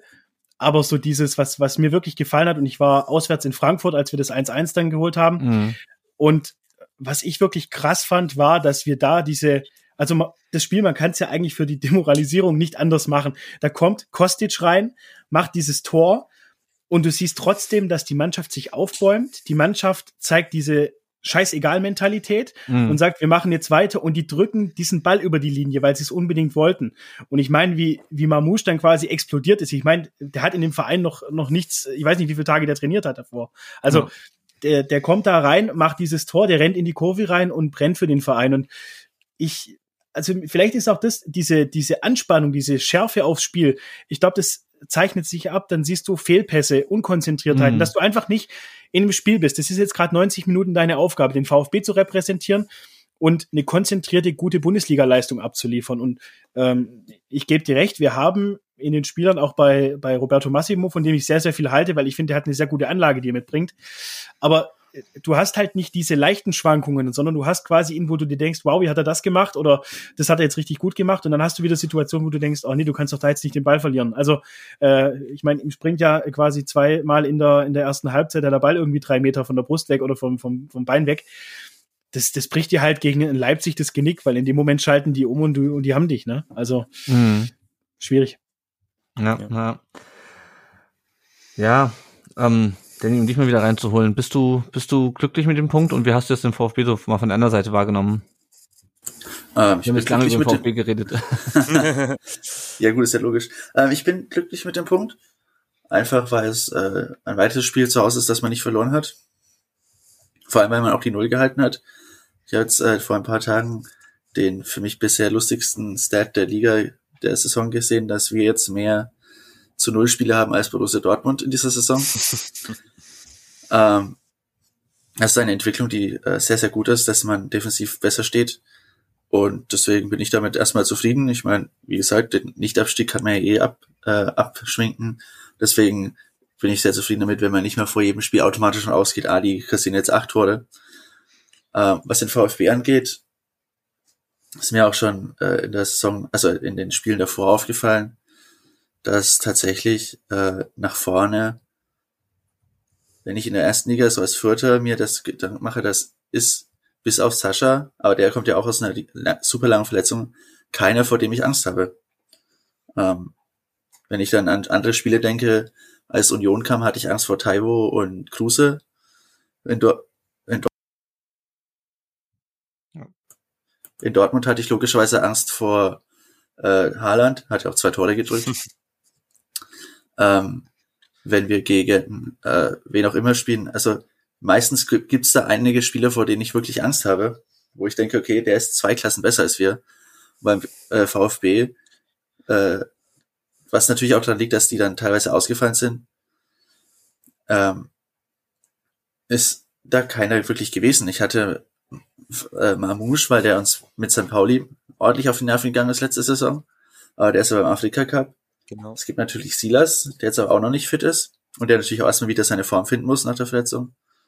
Und äh, ich davon, daher hatte ich auch schon vor dem Spiel diesen Gedanken, okay, ich schaue mir jetzt mal die voraussichtliche Aufstellung gegen uns an. Da, da stand Sascha noch nicht in der Aufstellung drin, muss ich dazu sagen. Und es gibt keinen Spieler, vor dem ich sage, okay, die, vor dem habe ich Angst. Und das ist so das bisschen das Bild, das ich aktuell vom VfB habe dass die nach einer sehr guten ersten Saison in der ersten Liga, wie schon, ich glaube, das letzte Mal, als ihr aufgestiegen seid, das erste Mal dann wieder ein paar Jahre später wieder abgestiegen seid, eine sehr gute erste Saison gespielt und danach irgendwie nicht dann anschließen konntet. Und ich mhm. glaube, ihr habt auch Gonzales vor dieser Saison abgegeben, oder? Korrigiert ja, mich. Genau. Genau, ich glaube, Genau, das ist dieser ist eine richtig. Spieler, der, der fehlt, weil dieses One-Trick-Pony-Tool mit Sascha auf, äh, Sosa auf Sascha, das funktioniert durchaus, aber wenn das dann halt selbst ein Verein wie wir für, äh, äh, selbst despektierlich, selbst, ja, despektierlich über den eigenen Verein gesagt, wenn sogar wir das wissen und schaffen, das einigermaßen gut zu verteidigen, bis auf diese eine Szene, wo die Absprache nicht gut war, und selbst das war ja keine typische Sascha-Szene, wenn sie selbst wir das verteidigt bekommen, dann haben das ja andere Mannschaften jetzt auch nicht so schwer. Und äh, da fehlt einfach die Alternative. Und zum One-Trick-Pony, das funktioniert auch eine gewisse Zeit. Und Köln hat eine Alternative. Die haben auch einen K1, der über die Flügel geht. Die haben einen Elias Kiri, der normalerweise durch die Mitte wirklich super Dinge tut. Und da kann man, wenn man, an- wenn man die komplette Verteidigungsleistung bei Köln darauf aufbringt, Modest zu verteidigen, kriegt man das hin. Aber dann drücken einen halt auch theoretisch einen anderen Tor. Man hat ja auch gestern äh, nicht, nicht nur er getroffen, sondern auch Duda und in der Nachspielzeit Thielmann, glaube ich. Das haben wir auch gesehen, als wir gegen Köln gespielt haben. Also du, Genau. du hast im Prinzip diese, diese eine Aufgabe, das Spiel jetzt noch irgendwie zu Ende zu bringen, das, was eben äh, Fürth beim VfB erfolgreich gemacht hat. Und du siehst dann einfach, dann kommt diese Flanke rein, die Verteidiger drehen sich um und sagen, oh, da ist Modest. Also das ist halt wirklich, äh, ja, also ich glaube auch in Köln, die ja mit, mit Duda und so weiter, die haben äh, wirklich einen starken Kader. Äh, Skiri auch. Das wird meiner Meinung nach auch einer, der deutlich zweistellig äh, Transfererlöse bringen wird, weil der wirklich, was der im Mittelfeld abreißen kann, wenn der fit ist, ist Wahnsinn. Ja. Genau. Ja.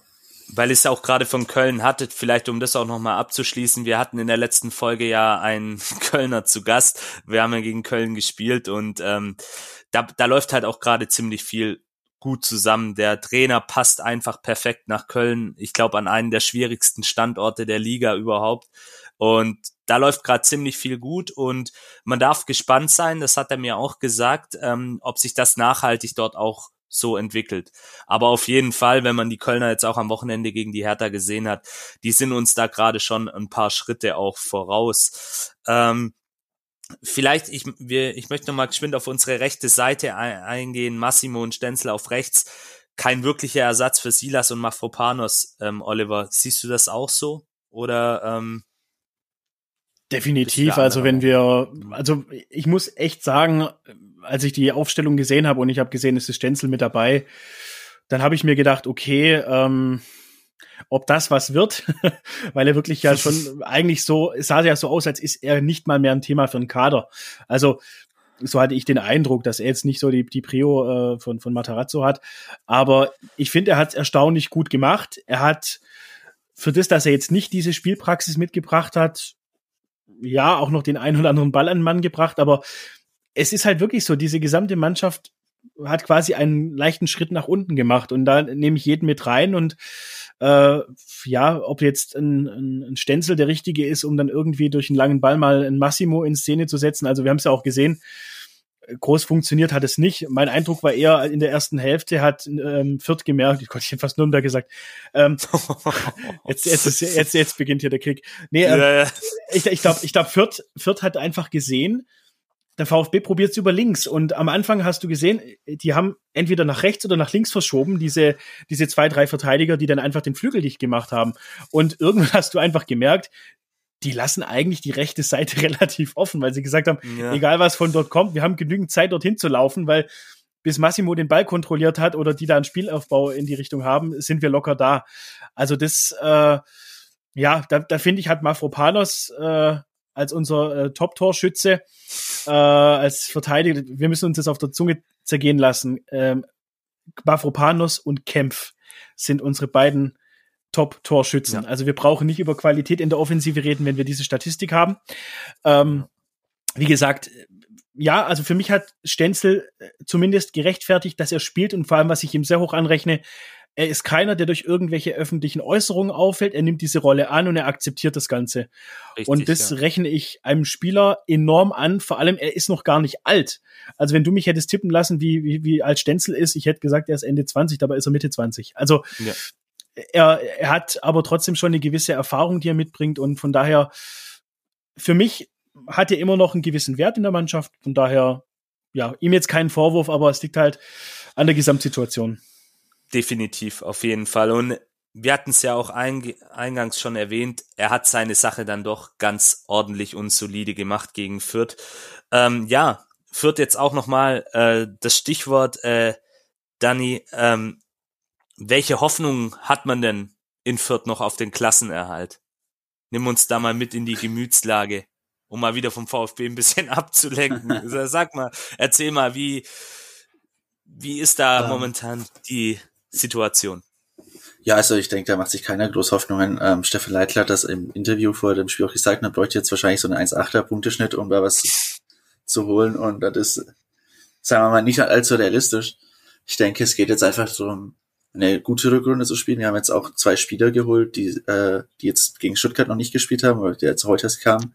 Mit Andreas Linden, einen neuen Keeper, und mit äh, Pululu, einen neuen Stürmer links außen, die auch jeweils Verträge bis 2024 bekommen haben, wo ich auch davon mhm. ausgehe, dass das Verträge sind, die auch in der zweiten Liga gelten werden. Wo wir einfach jetzt sagen, okay, wir fangen jetzt schon mit Kaderbildung an, wir fragen jetzt quasi jeden, ey, willst du noch über die Saison drüber wegbleiben? Wir ähm, und schauen dann, dass wir einen guten Kader zusammenkriegen, der sich auch schon einspielen kann für die nächste Saison in der zweiten Liga dann wahrscheinlich wieder. Mhm. Und ich denke, das ist dann die Herangehensweise, dann für nächste Saison wieder einen guten Kader anzukriegen, weil ich denke, wenn du dieses eine Jahr Bundesliga hast mit dem äh, Geld, das du hast mit den Spielern, die du mit dem mit der Bundesliga anlocken kannst, dann ist es die beste Chance, die du hast, zu sagen, okay, wir greifen, versuchen, wir wissen, wir steigen ab, wir versuchen direkt im ersten Jahr wieder anzugreifen. Und wenn es dann nicht klappt, dann kannst du immer noch die Spieler, die du mitgenommen hast, für durchaus gutes Geld verkaufen. Ich meine, selbst wenn wir dann irgendwie nicht aufsteigen, wovon ich jetzt auch erst wieder ausgehe, hätten wir dann immer noch Spieler wie ein Branimir Gote, diesen, den, den Pululu, der jetzt einen Marktwert von, ich glaube, zwei Millionen hat, ähm, und Jamie Leveling, der für sehr viele Millionen irgendwann gehen wird und kannst dann das Fundament für die nächste Zukunft bauen. Und ich denke, darauf liegt jetzt der Fokus von der sportlichen mhm. Abteilung. Und für uns als Fans geht es jetzt darum, ähm, das Image von der Hinrunde loszuwerden, von wegen, wir kassieren jedes Tor vier, vier äh, jedes Spiel vier Gegentore. Wir stehen sowieso schon als Verlierer fest, sondern dass wir ein bisschen dahin kommen, dass wir unbequemer Gegner sind, auf den man sich äh, nicht freut, weil man da eh gewinnt, sondern wo man halt denkt, okay, jetzt müssen wir da hin. Das wird ein nerviges Spiel, ein Spiel ohne Highlights. Da müssen wir hoffen, dass irgendwie ein Ball vorne reinfällt. Und vielleicht, dass noch so ein, zwei Siege vom Laster fallen, irgendwie drei, vier vielleicht, so gegen Bochum, jetzt spielen wir in Bielefeld. Mhm. Und dass wir dann so mit einem achtbaren, keinen Rekord einstellenden Punktezahl irgendwann die Saison beenden. Äh, während, ich meine, ist natürlich auch eine gute Lage. Ich meine, wenn ich jetzt irgendwie wie ihr, um auf das, was Olli gerade gesagt hat, in Karlsruhe, äh, nur ums Klassenhalt geht, das ist natürlich ein bisschen nervenaufreibend von, des, von daher bin ich da gar nicht mal so äh, wütend drüber. Ich meine, man wusste ja schon vor der Saison, wo diese Saison für uns hingehen wird. Mhm. Ja, also das macht alles einen sehr bodenständigen und vernünftigen Eindruck in Fürth. Und wir, ich denke, da spreche ich jetzt auch für den Olli mit. Wir drücken euch da auf jeden Fall die Daumen, dass ihr das auch hinbekommt. Ihr seid ein sympathischer Club. Äh, auch wenn die Auswärtsspiele in Fürth für den VfB meistens nicht so von Erfolg gekrönt sind, wenn man auch die Historie so anschaut. Aber es ist auf jeden Fall, ja, ein etwas anderer Verein und hat was, auf jeden Und vielleicht ich denke, das, ja. Ich denke, das geht für uns beide gleich, das mit den Auswärtsspielen. Ja. Ich erinnere mich auch an unsere gemeinsamen Zweitliga-Jahre, wo wir dann jeweils äh, in Stuttgart verloren haben und dann daheim gewonnen haben. Ja. Es, es scheint sich so ein bisschen als Tradition festzusetzen, dass es auswärts bei dieser Begegnung nicht sonderlich viel ja. zu holen gibt. Ja, das ist eine, eine kuriose Konstellation und wenn ihr Glück habt, vielleicht gibt, habt ihr dann ja auch, wenn es zum Abstieg kommen sollte, ähm, mir fällt das immer ein bisschen schwer, wenn es noch nicht rechnerisch feststeht, aber dann gibt's vielleicht auch wieder ein nettes Derby. Wer weiß für euch. Ähm, muss man hoffentlich muss man schauen. Ne? Das ist der die Alternative wäre Nürnberg steigt auf und das das will glaube ich keiner. Das will keiner. Nee, das. Aber warten wir mal ab, wie sich das noch entwickelt. Ja, ähm, Dani, dann noch ähm, abschließend eine Frage an dich. Du hattest im Vorbericht ähm, bei Lennart ähm, gesagt, ich bin gespannt, welches unserer Gesichter wir am Samstag zeigen werden. Welches ja, Gesicht äh, war's denn? Das, von dem ich mir oft dass es sei, ist das mit der defensiven Stabilität von den letzten Spielen auch, ähm, wo wir wenig Risiko eingehen, wo wir auch einige Chancen selbst haben trotzdem, wo wir äh, wenig zulassen. Ähm, und das ist halt dann dieses Gesicht, das wir auch schon teilweise vorher in der Saison hatten, bei Spielen wie gegen Eintracht Frankfurt zu Hause oder gegen Bochum, die wir dann sehr unglücklich verloren haben. Ähm, so, das ist dieses Spiel, wo man uns auch wirklich sagen kann, okay, wir haben 90 Minuten auf Bundesliga-Niveau dem Gegner ein gutes Spiel gebracht, einen Kampf abgerungen und äh, vielleicht kein hohes Bundesliga-Niveau, aber halt Bundesliga-Niveau. Wir haben Mhm. uns nicht irgendwann ab der 40. nach dem ersten Gegentor auseinanderschießen lassen und das ist ein Gesicht, das ich sehr gerne sehe und ehrlich gesagt, selbst wenn wir mit so spielen und dann das Spiel 1-0 verlieren, geht's immer noch besser, als wenn wir uns dann hoffnungslos abschießen lassen. Und wenn wir so dieses Gesicht beibehalten können, dann äh, denke ich, war das, äh, ist es eine Saison, eine Rückrunde, auf die ich mich freue. Okay, ja, das, das klingt ja alles, wie gesagt, schon ganz vernünftig und bodenständig. Und wie gesagt, wir drücken euch alle Daumen. Vielleicht gibt's ja noch das Wunder von Fürth. Man weiß es nicht. Der Fußball schreibt manchmal kuriose Geschichten, aber wenn man es sachlich und objektiv betrachtet, wird's natürlich ganz, ganz schwer für euch werden. Aber ihr macht da sicherlich das Beste aus der Situation. Und ja, Hörerfragen gab's, so wie ich sehe, keine verwundert jetzt vielleicht auch nicht bei dem Spielverlauf. Da haben, glaube ich, viele, man hat es an den Reaktionen gesehen, noch ein bisschen Frust in sich. Ähm, kommen wir zu einem kleinen Werbeblock. Ja. Wenn ihr so große Podcasts hört, die haben auch immer so tolle Werbeblocks. Bei uns ist das ein bisschen anders. Ihr kennt es. Das ist einfach der Aufruf oder die Bitte, wer möchte, der kann uns finanziell unterstützen. Und da hat sich auch im neuen Jahr nichts geändert entweder über Patreon oder PayPal. Patreon ist eine monatliche Unterstützung. Ähm, da gibt's dann auch ein Starterpaket für Neueinsteiger. Äh, Belohnung gibt's dann je nach Höhe der Unterstützung. Also die Größe der Belohnung ähm, ist dann je nach Höhe des Beitrages. Und bei PayPal, da seid ihr flexibel unterwegs. Wenn ihr Bock habt, ähm, dürft ihr uns gerne mal was rüber überweisen. Das setzen wir dann natürlich auch ein für laufende Kosten, dass wir diesen Podcast in gewohnter Manier auch gestalten können. Wenn sich mal wieder einer der Kollegen oder Kolleginnen aufs Headset setzt, dann holen wir uns da davon das notwendige Ersatzgerät. Und ja, schon kleine Spenden können helfen. Wir sind alle aktuell immer noch in einer sehr angespannten Situation, vielleicht der eine oder andere von euch auch. Ähm, also da muss man jetzt nicht irgendwie die, den großen Geldbeutel aufmachen. Da helf, helfen schon kleine Beiträge. Wenn ihr Bock habt, gibt's auch noch einen Link da dazu, ähm, rund um den Brustring.de und dann slash support, da steht das alles dann nochmal. Ja, ähm, das war's auch schon mit dem Werbeblock. Also ihr seht, tut nicht weh. Es war einfach nur nochmal ein kleiner Aufruf, Erinnerung. Kommen wir zur Lage nach dem 18. Spieltag. VfB Stuttgart jetzt auf Platz 15 mit 18 Punkten. Das heißt, man hat die Augsburger hinter sich gelassen. Ähm, Fürth 18. mit 6 Punkten, Bielefeld 17. mit 17 Punkten und die besagten Augsburger auf Platz 16 mit ebenfalls 18 Punkten, aber der deutlich schlechteren Tordifferenz. Äh, ja, wahrscheinlich die negative Überraschung bisher, der VfL Wolfsburg auf Platz 14 mit 20 Punkten, haben jetzt auch am Wochenende in Bochum verloren. Da sind wir auch mal gespannt, wie lange sich der Sportsfreund Kofeld da noch halten kann. Und ja, der Big City Club Hertha BSC auf Rang 13 mit 21 Punkten, ebenfalls am Wochenende verloren, zu Hause gegen den ersten FC Köln. Ja, ähm, dann kommen wir noch geschwind zum Stand, ähm, wie es jetzt weitergeht. Am Samstag 15.30 kommt, ja, RB Leipzig. Danach geht's dann in Freiburg für uns weiter und gegen die Eintracht aus Frankfurt und alles ebenfalls Samstag um 15.30 Uhr. Oliver, auch mal ganz nett, dass wir Samstag 15.30 Uhr jetzt ein paar Spiele haben. Das ist die gewohnte Zeit und wahrscheinlich auch die beste. Äh, schauen wir uns mal den nächsten Gegner etwas genauer an. Ähm, wie läuft es bei den Leipzigern? Aus ihrer Sicht eine eher durchwachsene Saison. Ähm, sind aktuell auf Tabellenplatz 9 mit 25 Punkten. Zuletzt gab es ein Unentschieden gegen Augsburg, ähm, eine Niederlage gegen Bielefeld und zuletzt am Wochenende ein 4 zu 1 gegen den FSV Mainz 05, wobei man sagen muss, dass Mainz da auch lange Zeit in Unterzahl gespielt hat.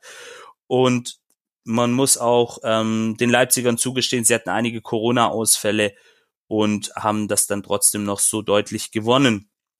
Ähm, einer der, sage ich mal, überragenden Spieler in dieser doch sehr hoch qualitativ ähm, veranlagten Mannschaft ist sicherlich Nkunku, ähm, der auch ähm, der beste Torschütze ist mit acht Treffern. Danach dann ähm, Silva, der portugiesische Nationalstürmer äh, mit sieben Treffern.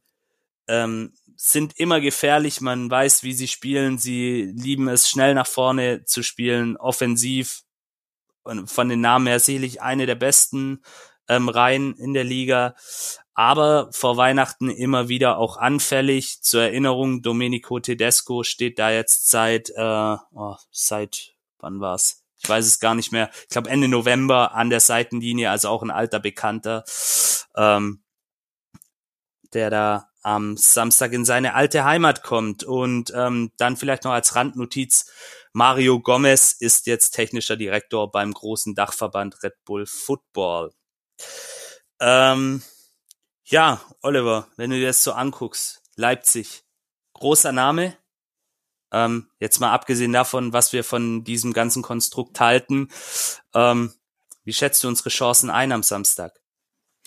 Ja, was wir von dem Konstrukt halten, nichts. Ähm, Im Endeffekt, die Chancen sehe ich tatsächlich, indem wir vielleicht versuchen, eine stabile Defensivordnung hinzubekommen, was brutal schwer wird, weil was Leipzig definitiv nicht verzeihen wird, sind diese halbgaren Verteidigungsversuche. Also sprich, eine, ein zu tiefes Eindringen lassen in unsere, in unsere Hälfte, das wird Leipzig gnadenlos bestrafen, weil die einfach technisch also die stecken Bälle auf dem Bierdeckel durch, da musst du mit der Zunge schnalzen und du hast es schon gesagt, da ist jetzt die letzten Wochen nicht so viel zu sehen gewesen, auch Richtung Ende der, der Hinrunde.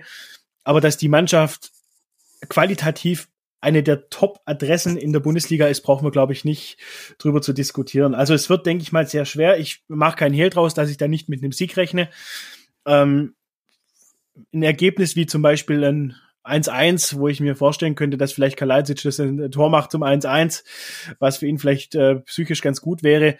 Ähm, wäre für mich ein Ergebnis, was ich unterschreiben würde. Ich hätte lieber gesagt, komm, lass uns äh, vielleicht einkalkulieren, dass wir gegen Fürth äh, drei Punkte nehmen und äh, dann gegen Leipzig äh, ein bisschen underperformen können oder, oder ja, da vielleicht auch die Niederlage ziehen können.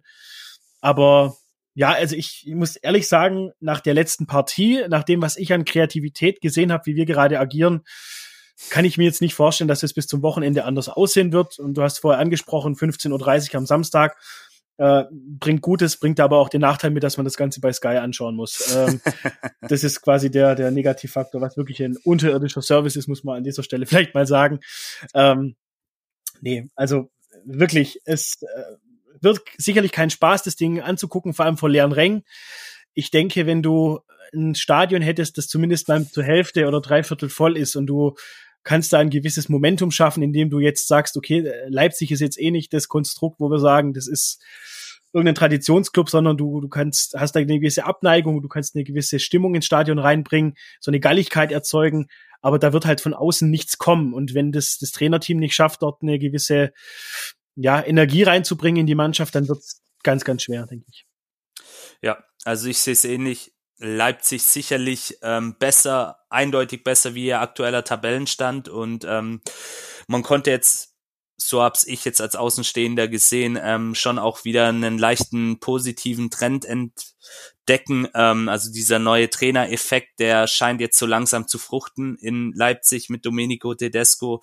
Und ja, die Qualität, da brauchen wir nicht viel drüber reden. Ich habe ja gerade die Namen vorgelesen. André Silva, Nkunku, auch ein Yusuf Paulsen wie sie alle heißen, da kommt eine Menge Arbeit auf unsere Defensivreihe zu und da muss, wie gesagt, bei allem Respekt äh, vor der Leistung der Vierter, da muss, ähm, muss man höllisch aufpassen, weil die Fe Fehler, die Fürth vielleicht noch äh, verziehen hat, in Anführungsstrichen, das macht Leipzig nicht. Das ist ähm, auch eins, was klar ist.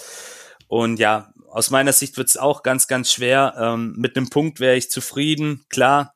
Ähm, aber ich denke, ja, schwierig zu sagen. Ich bin auch jetzt nicht der große Tipper, aber ja, eine, wir, werden sehen. Es wird sehr auf die Tagesform ankommen und wie auch Leipzig dann letztendlich an diese Partie herangehen wird. Ähm, ja, daran anschließend jetzt auch nochmal ein kurzer Überblick über unsere Ausfälle. Ja, das Lazarett lichtet sich so langsam, was ja mal positiv ist. Also Mohamed Sanko, natürlich, für den ist die Saison beendet. Der ähm, hatte ja die schwere Verletzung am ersten Spieltag gegen Fürth, wo er mit Sascha Burchardt unglücklich zusammengestoßen ist. Auch auf diesem Wege, falls er uns zufälligerweise zuhören sollte, alles, alles Gute, komm bald wieder. Ähm, und den werden wir die Saison leider Gottes nicht mehr sehen. Ähm, dann Mafropanus und ähm, Klimowitz sind ja beide in der Winterpause auch positiv getestet worden. Ähm, Silas und Aham Ahamada ebenfalls. Und dazu kam dann noch Wahid Fahir. Alle sind auch wieder raus aus der Quarantäne bis auf Wahid Fahir, wobei ich vorhin gelesen habe, dass bei ihm da auch wohl schon eine leichte positive Tendenz zu sehen ist. Das heißt, da könnte dann auch noch aus diesem Pool der ein oder andere beim Spiel gegen Leipzig dazustoßen. Ja, ähm, auch hier nochmal äh, der Aufruf an dieser Stelle, gebt uns eine Bewertung auf Apple Podcasts. Das hilft uns, dass andere VfB-Fans uns leichter finden und gibt natürlich auch immer ein gutes Feedback ab, auch für uns. Was können wir besser machen? Was gefällt euch? Was soll so bleiben? Ähm, und Rezensionen werden natürlich auch vorgelesen. Es sind jetzt zwischenzeitlich keine neuen mehr reingekommen. Und ganz neu, auch bei Spotify kann man jetzt bewerten. Auch mal als ganz allgemeine Info, da gibt es jetzt auch so nette Sternchen, die kann man verteilen und ist natürlich dann auch für uns sehr hilfreich, wenn wir sehen, wie findet ihr unser Programm, wie bewertet ihr den Podcast. Und natürlich auch gerne weiter sagen, was ein Podcast ist. Es ist mittlerweile wahrscheinlich sehr bekannt, aber es gibt immer noch Leute, die nachfragen, was macht ihr denn da eigentlich? Also ruhig ähm, auch mal beim nächsten Kneipenbesuch, Stadion wird wahrscheinlich noch lange dauern, dauern, die Leute darauf aufmerksam machen, dass es uns gibt und dass man da auch mal gerne reinhören kann. Ja, das war jetzt übrigens der zweite Werbeblock, aber ich habe gedacht, das, da machen wir jetzt einen fließenden Übergang. Ähm, ihr müsst ja. keine Versicherung eintragen und ihr braucht keine Nahrungsergänzung. Nee, genau richtig, genau richtig. Also Oliver und Dani können das bestätigen. Also da gibt's gar nichts. Wir sind seriös unterwegs und ähm, ja, so soll es auch bleiben. Ja, kommen wir noch zu ein paar anderen Dingen rund um den Brustring zunächst einmal zu den Nachwuchsmannschaften. VfB 2 ähm, in der Winterpause, nächstes Spiel am 12. Februar gegen die Zweitvertretung von Mainz. Ähm, die U19 ebenfalls in der Winterpause. Nächstes Ligaspiel am 6. Februar in Nürnberg beim ersten FC Nürnberg. Ja, da verzieht gerade ein Gast sein Gesicht. ich verrate euch aber jetzt nicht wer, welcher. Ähm, Nürnberg, ja, ist das nicht ein Teilort von Fürth? Ja, irgendwie so. Ich, fährt man dran vorbei, wenn man da in Richtung Sportpark Kronhof fährt, Richtung Ikea-Parkplatz, ne? ja. Ja, aber man muss tatsächlich anerkennen, auch wenn es dem einen oder anderen heute Abend hier schwerfällt, die sind tatsächlich Tabellenführer, also haben eine ziemlich gute U19-Mannschaft. Ähm, ja, da kommt es dann gleich nach der Winterpause zu einem Kracher. Wie gesagt, unsere U19 auf Tabellenplatz zwei gegen den Tabellenführer. Ähm, U17 ebenfalls in der Winterpause. Nächstes Spiel ist am 20. Februar bei der Spielvereinigung in Unterhaching. Ja, auch die gibt's noch. Dann kommen wir noch zu unserer zukünftigen Frauenmannschaft vom VfB Obertürkheim. Die sind ebenfalls in der Winterpause und haben ihr nächstes Spiel am 13. März gegen Hegnach. Ja, und dann auch noch ein kurzer Überblick über unsere Leihspieler. Ant Antonis Aidonis, so jetzt habe ich Ich habe immer Probleme mit dem Namen. Ähm, auch er ist noch in der Winterpause bis zum 14. Januar. Dann geht's wieder weiter mit Dynamo Dresden. Die sind aktuell mit 22 Punkten auf Rang 11 zu finden. Also auch soweit auf den ersten Blick in sicheren Gewässern unterwegs. Dann ähm, unser Spezi Pablo Maffeo, ähm, der hatte am 19. Spieltag La Liga, also erste spanische Liga mit RCD Mallorca, ähm, ein Spiel gegen den großen FC Barcelona. Ähm, das wurde mit 0-1 verloren. hat er aber durchgespielt. Dritte Runde Copa del Rey ebenfalls ähm, gespielt am 5. Januar, ähm, 2 zu 1 gewonnen bei Zweitligist SD Eibar. Da war er dann wiederum 90 Minuten auf der Bank. Wahrscheinlich war das Barcelona-Spiel etwas zu anstrengend, wer weiß. Ähm, 20. Spieltag La Liga ähm, 0 zu 2 bei UD Levante, gelb und nach 57 Minuten ist er rausgegangen.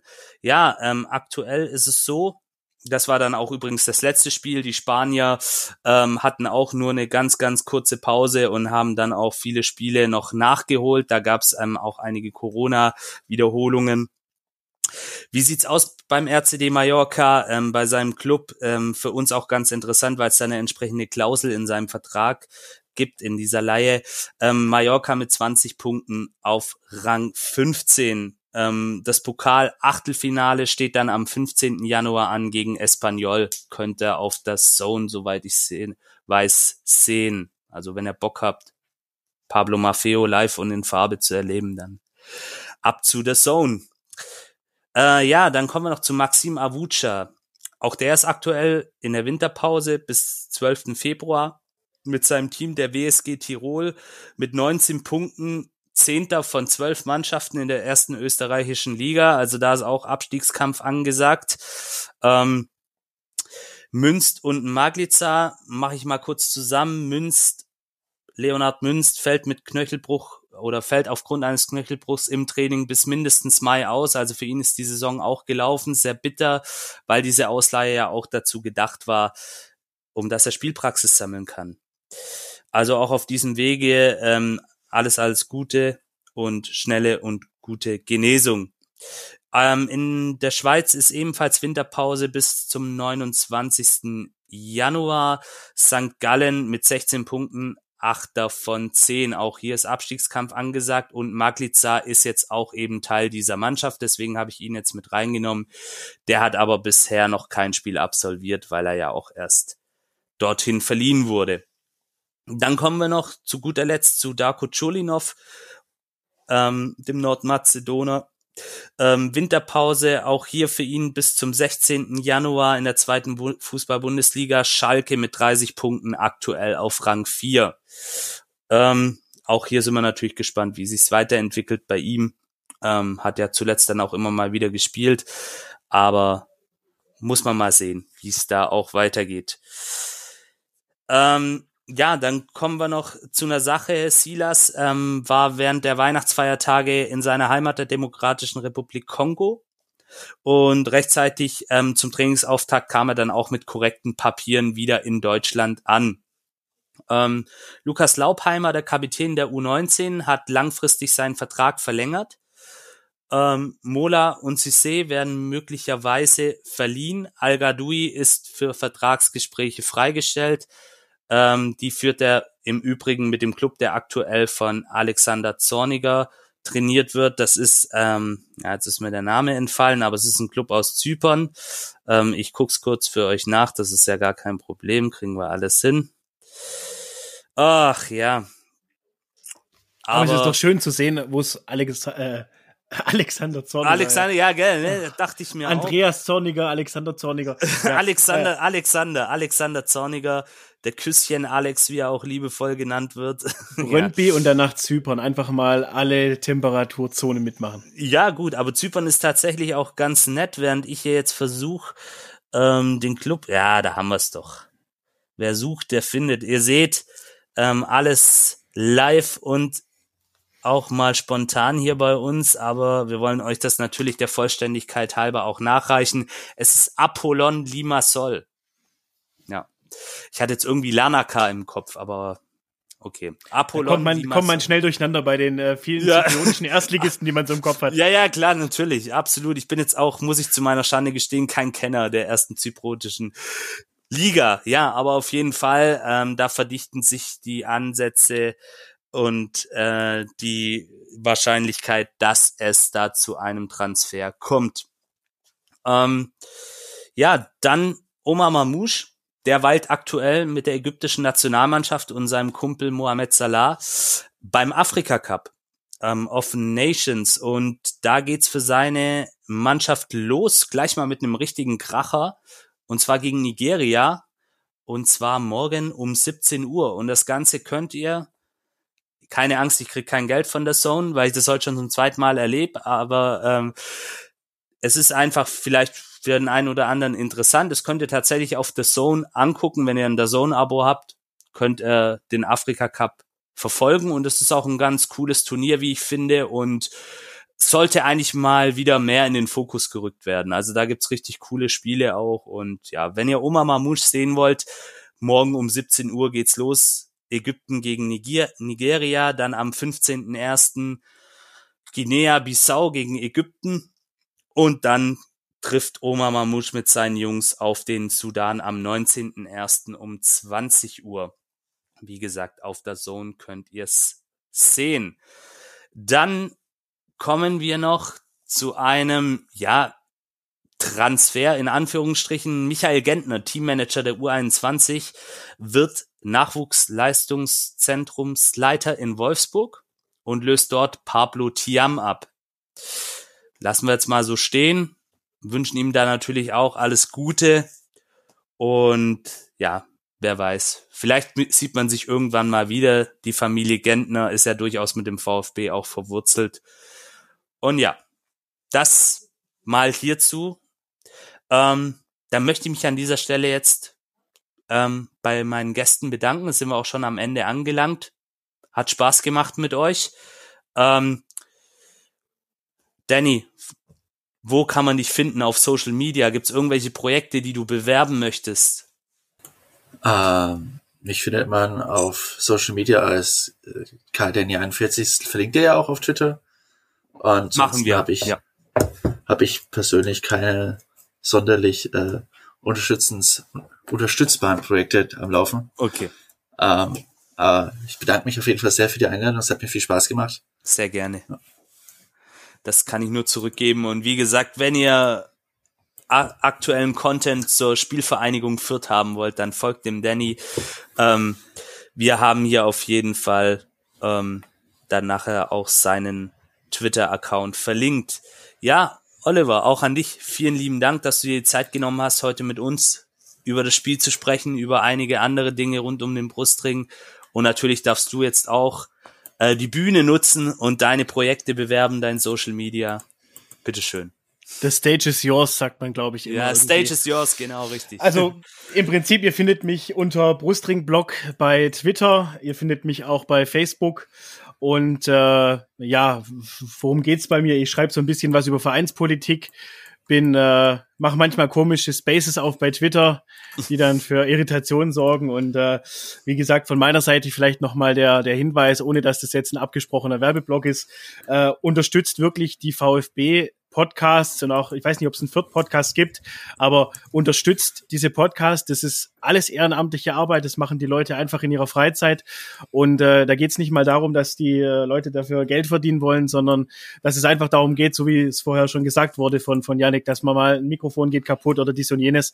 Ähm, das kann immer mal passieren. Und äh, egal, ob das jetzt hier rund um den Brustring ist oder der SDR-Podcast, die machen alle eine hervorragende Arbeit. Von daher unterstützt die bitte und ja, das wär's von meiner Seite. Ja, vielen Dank, Oliver. Und ja, ich kann es nur zurückgeben. Ähm, auch die anderen VfB-Podcasts ruhig mal reinhören. Die machen auch eine super Arbeit. Und auch sämtliche andere Vereins-Podcasts, wo wir auch schon zu Gast sein durften.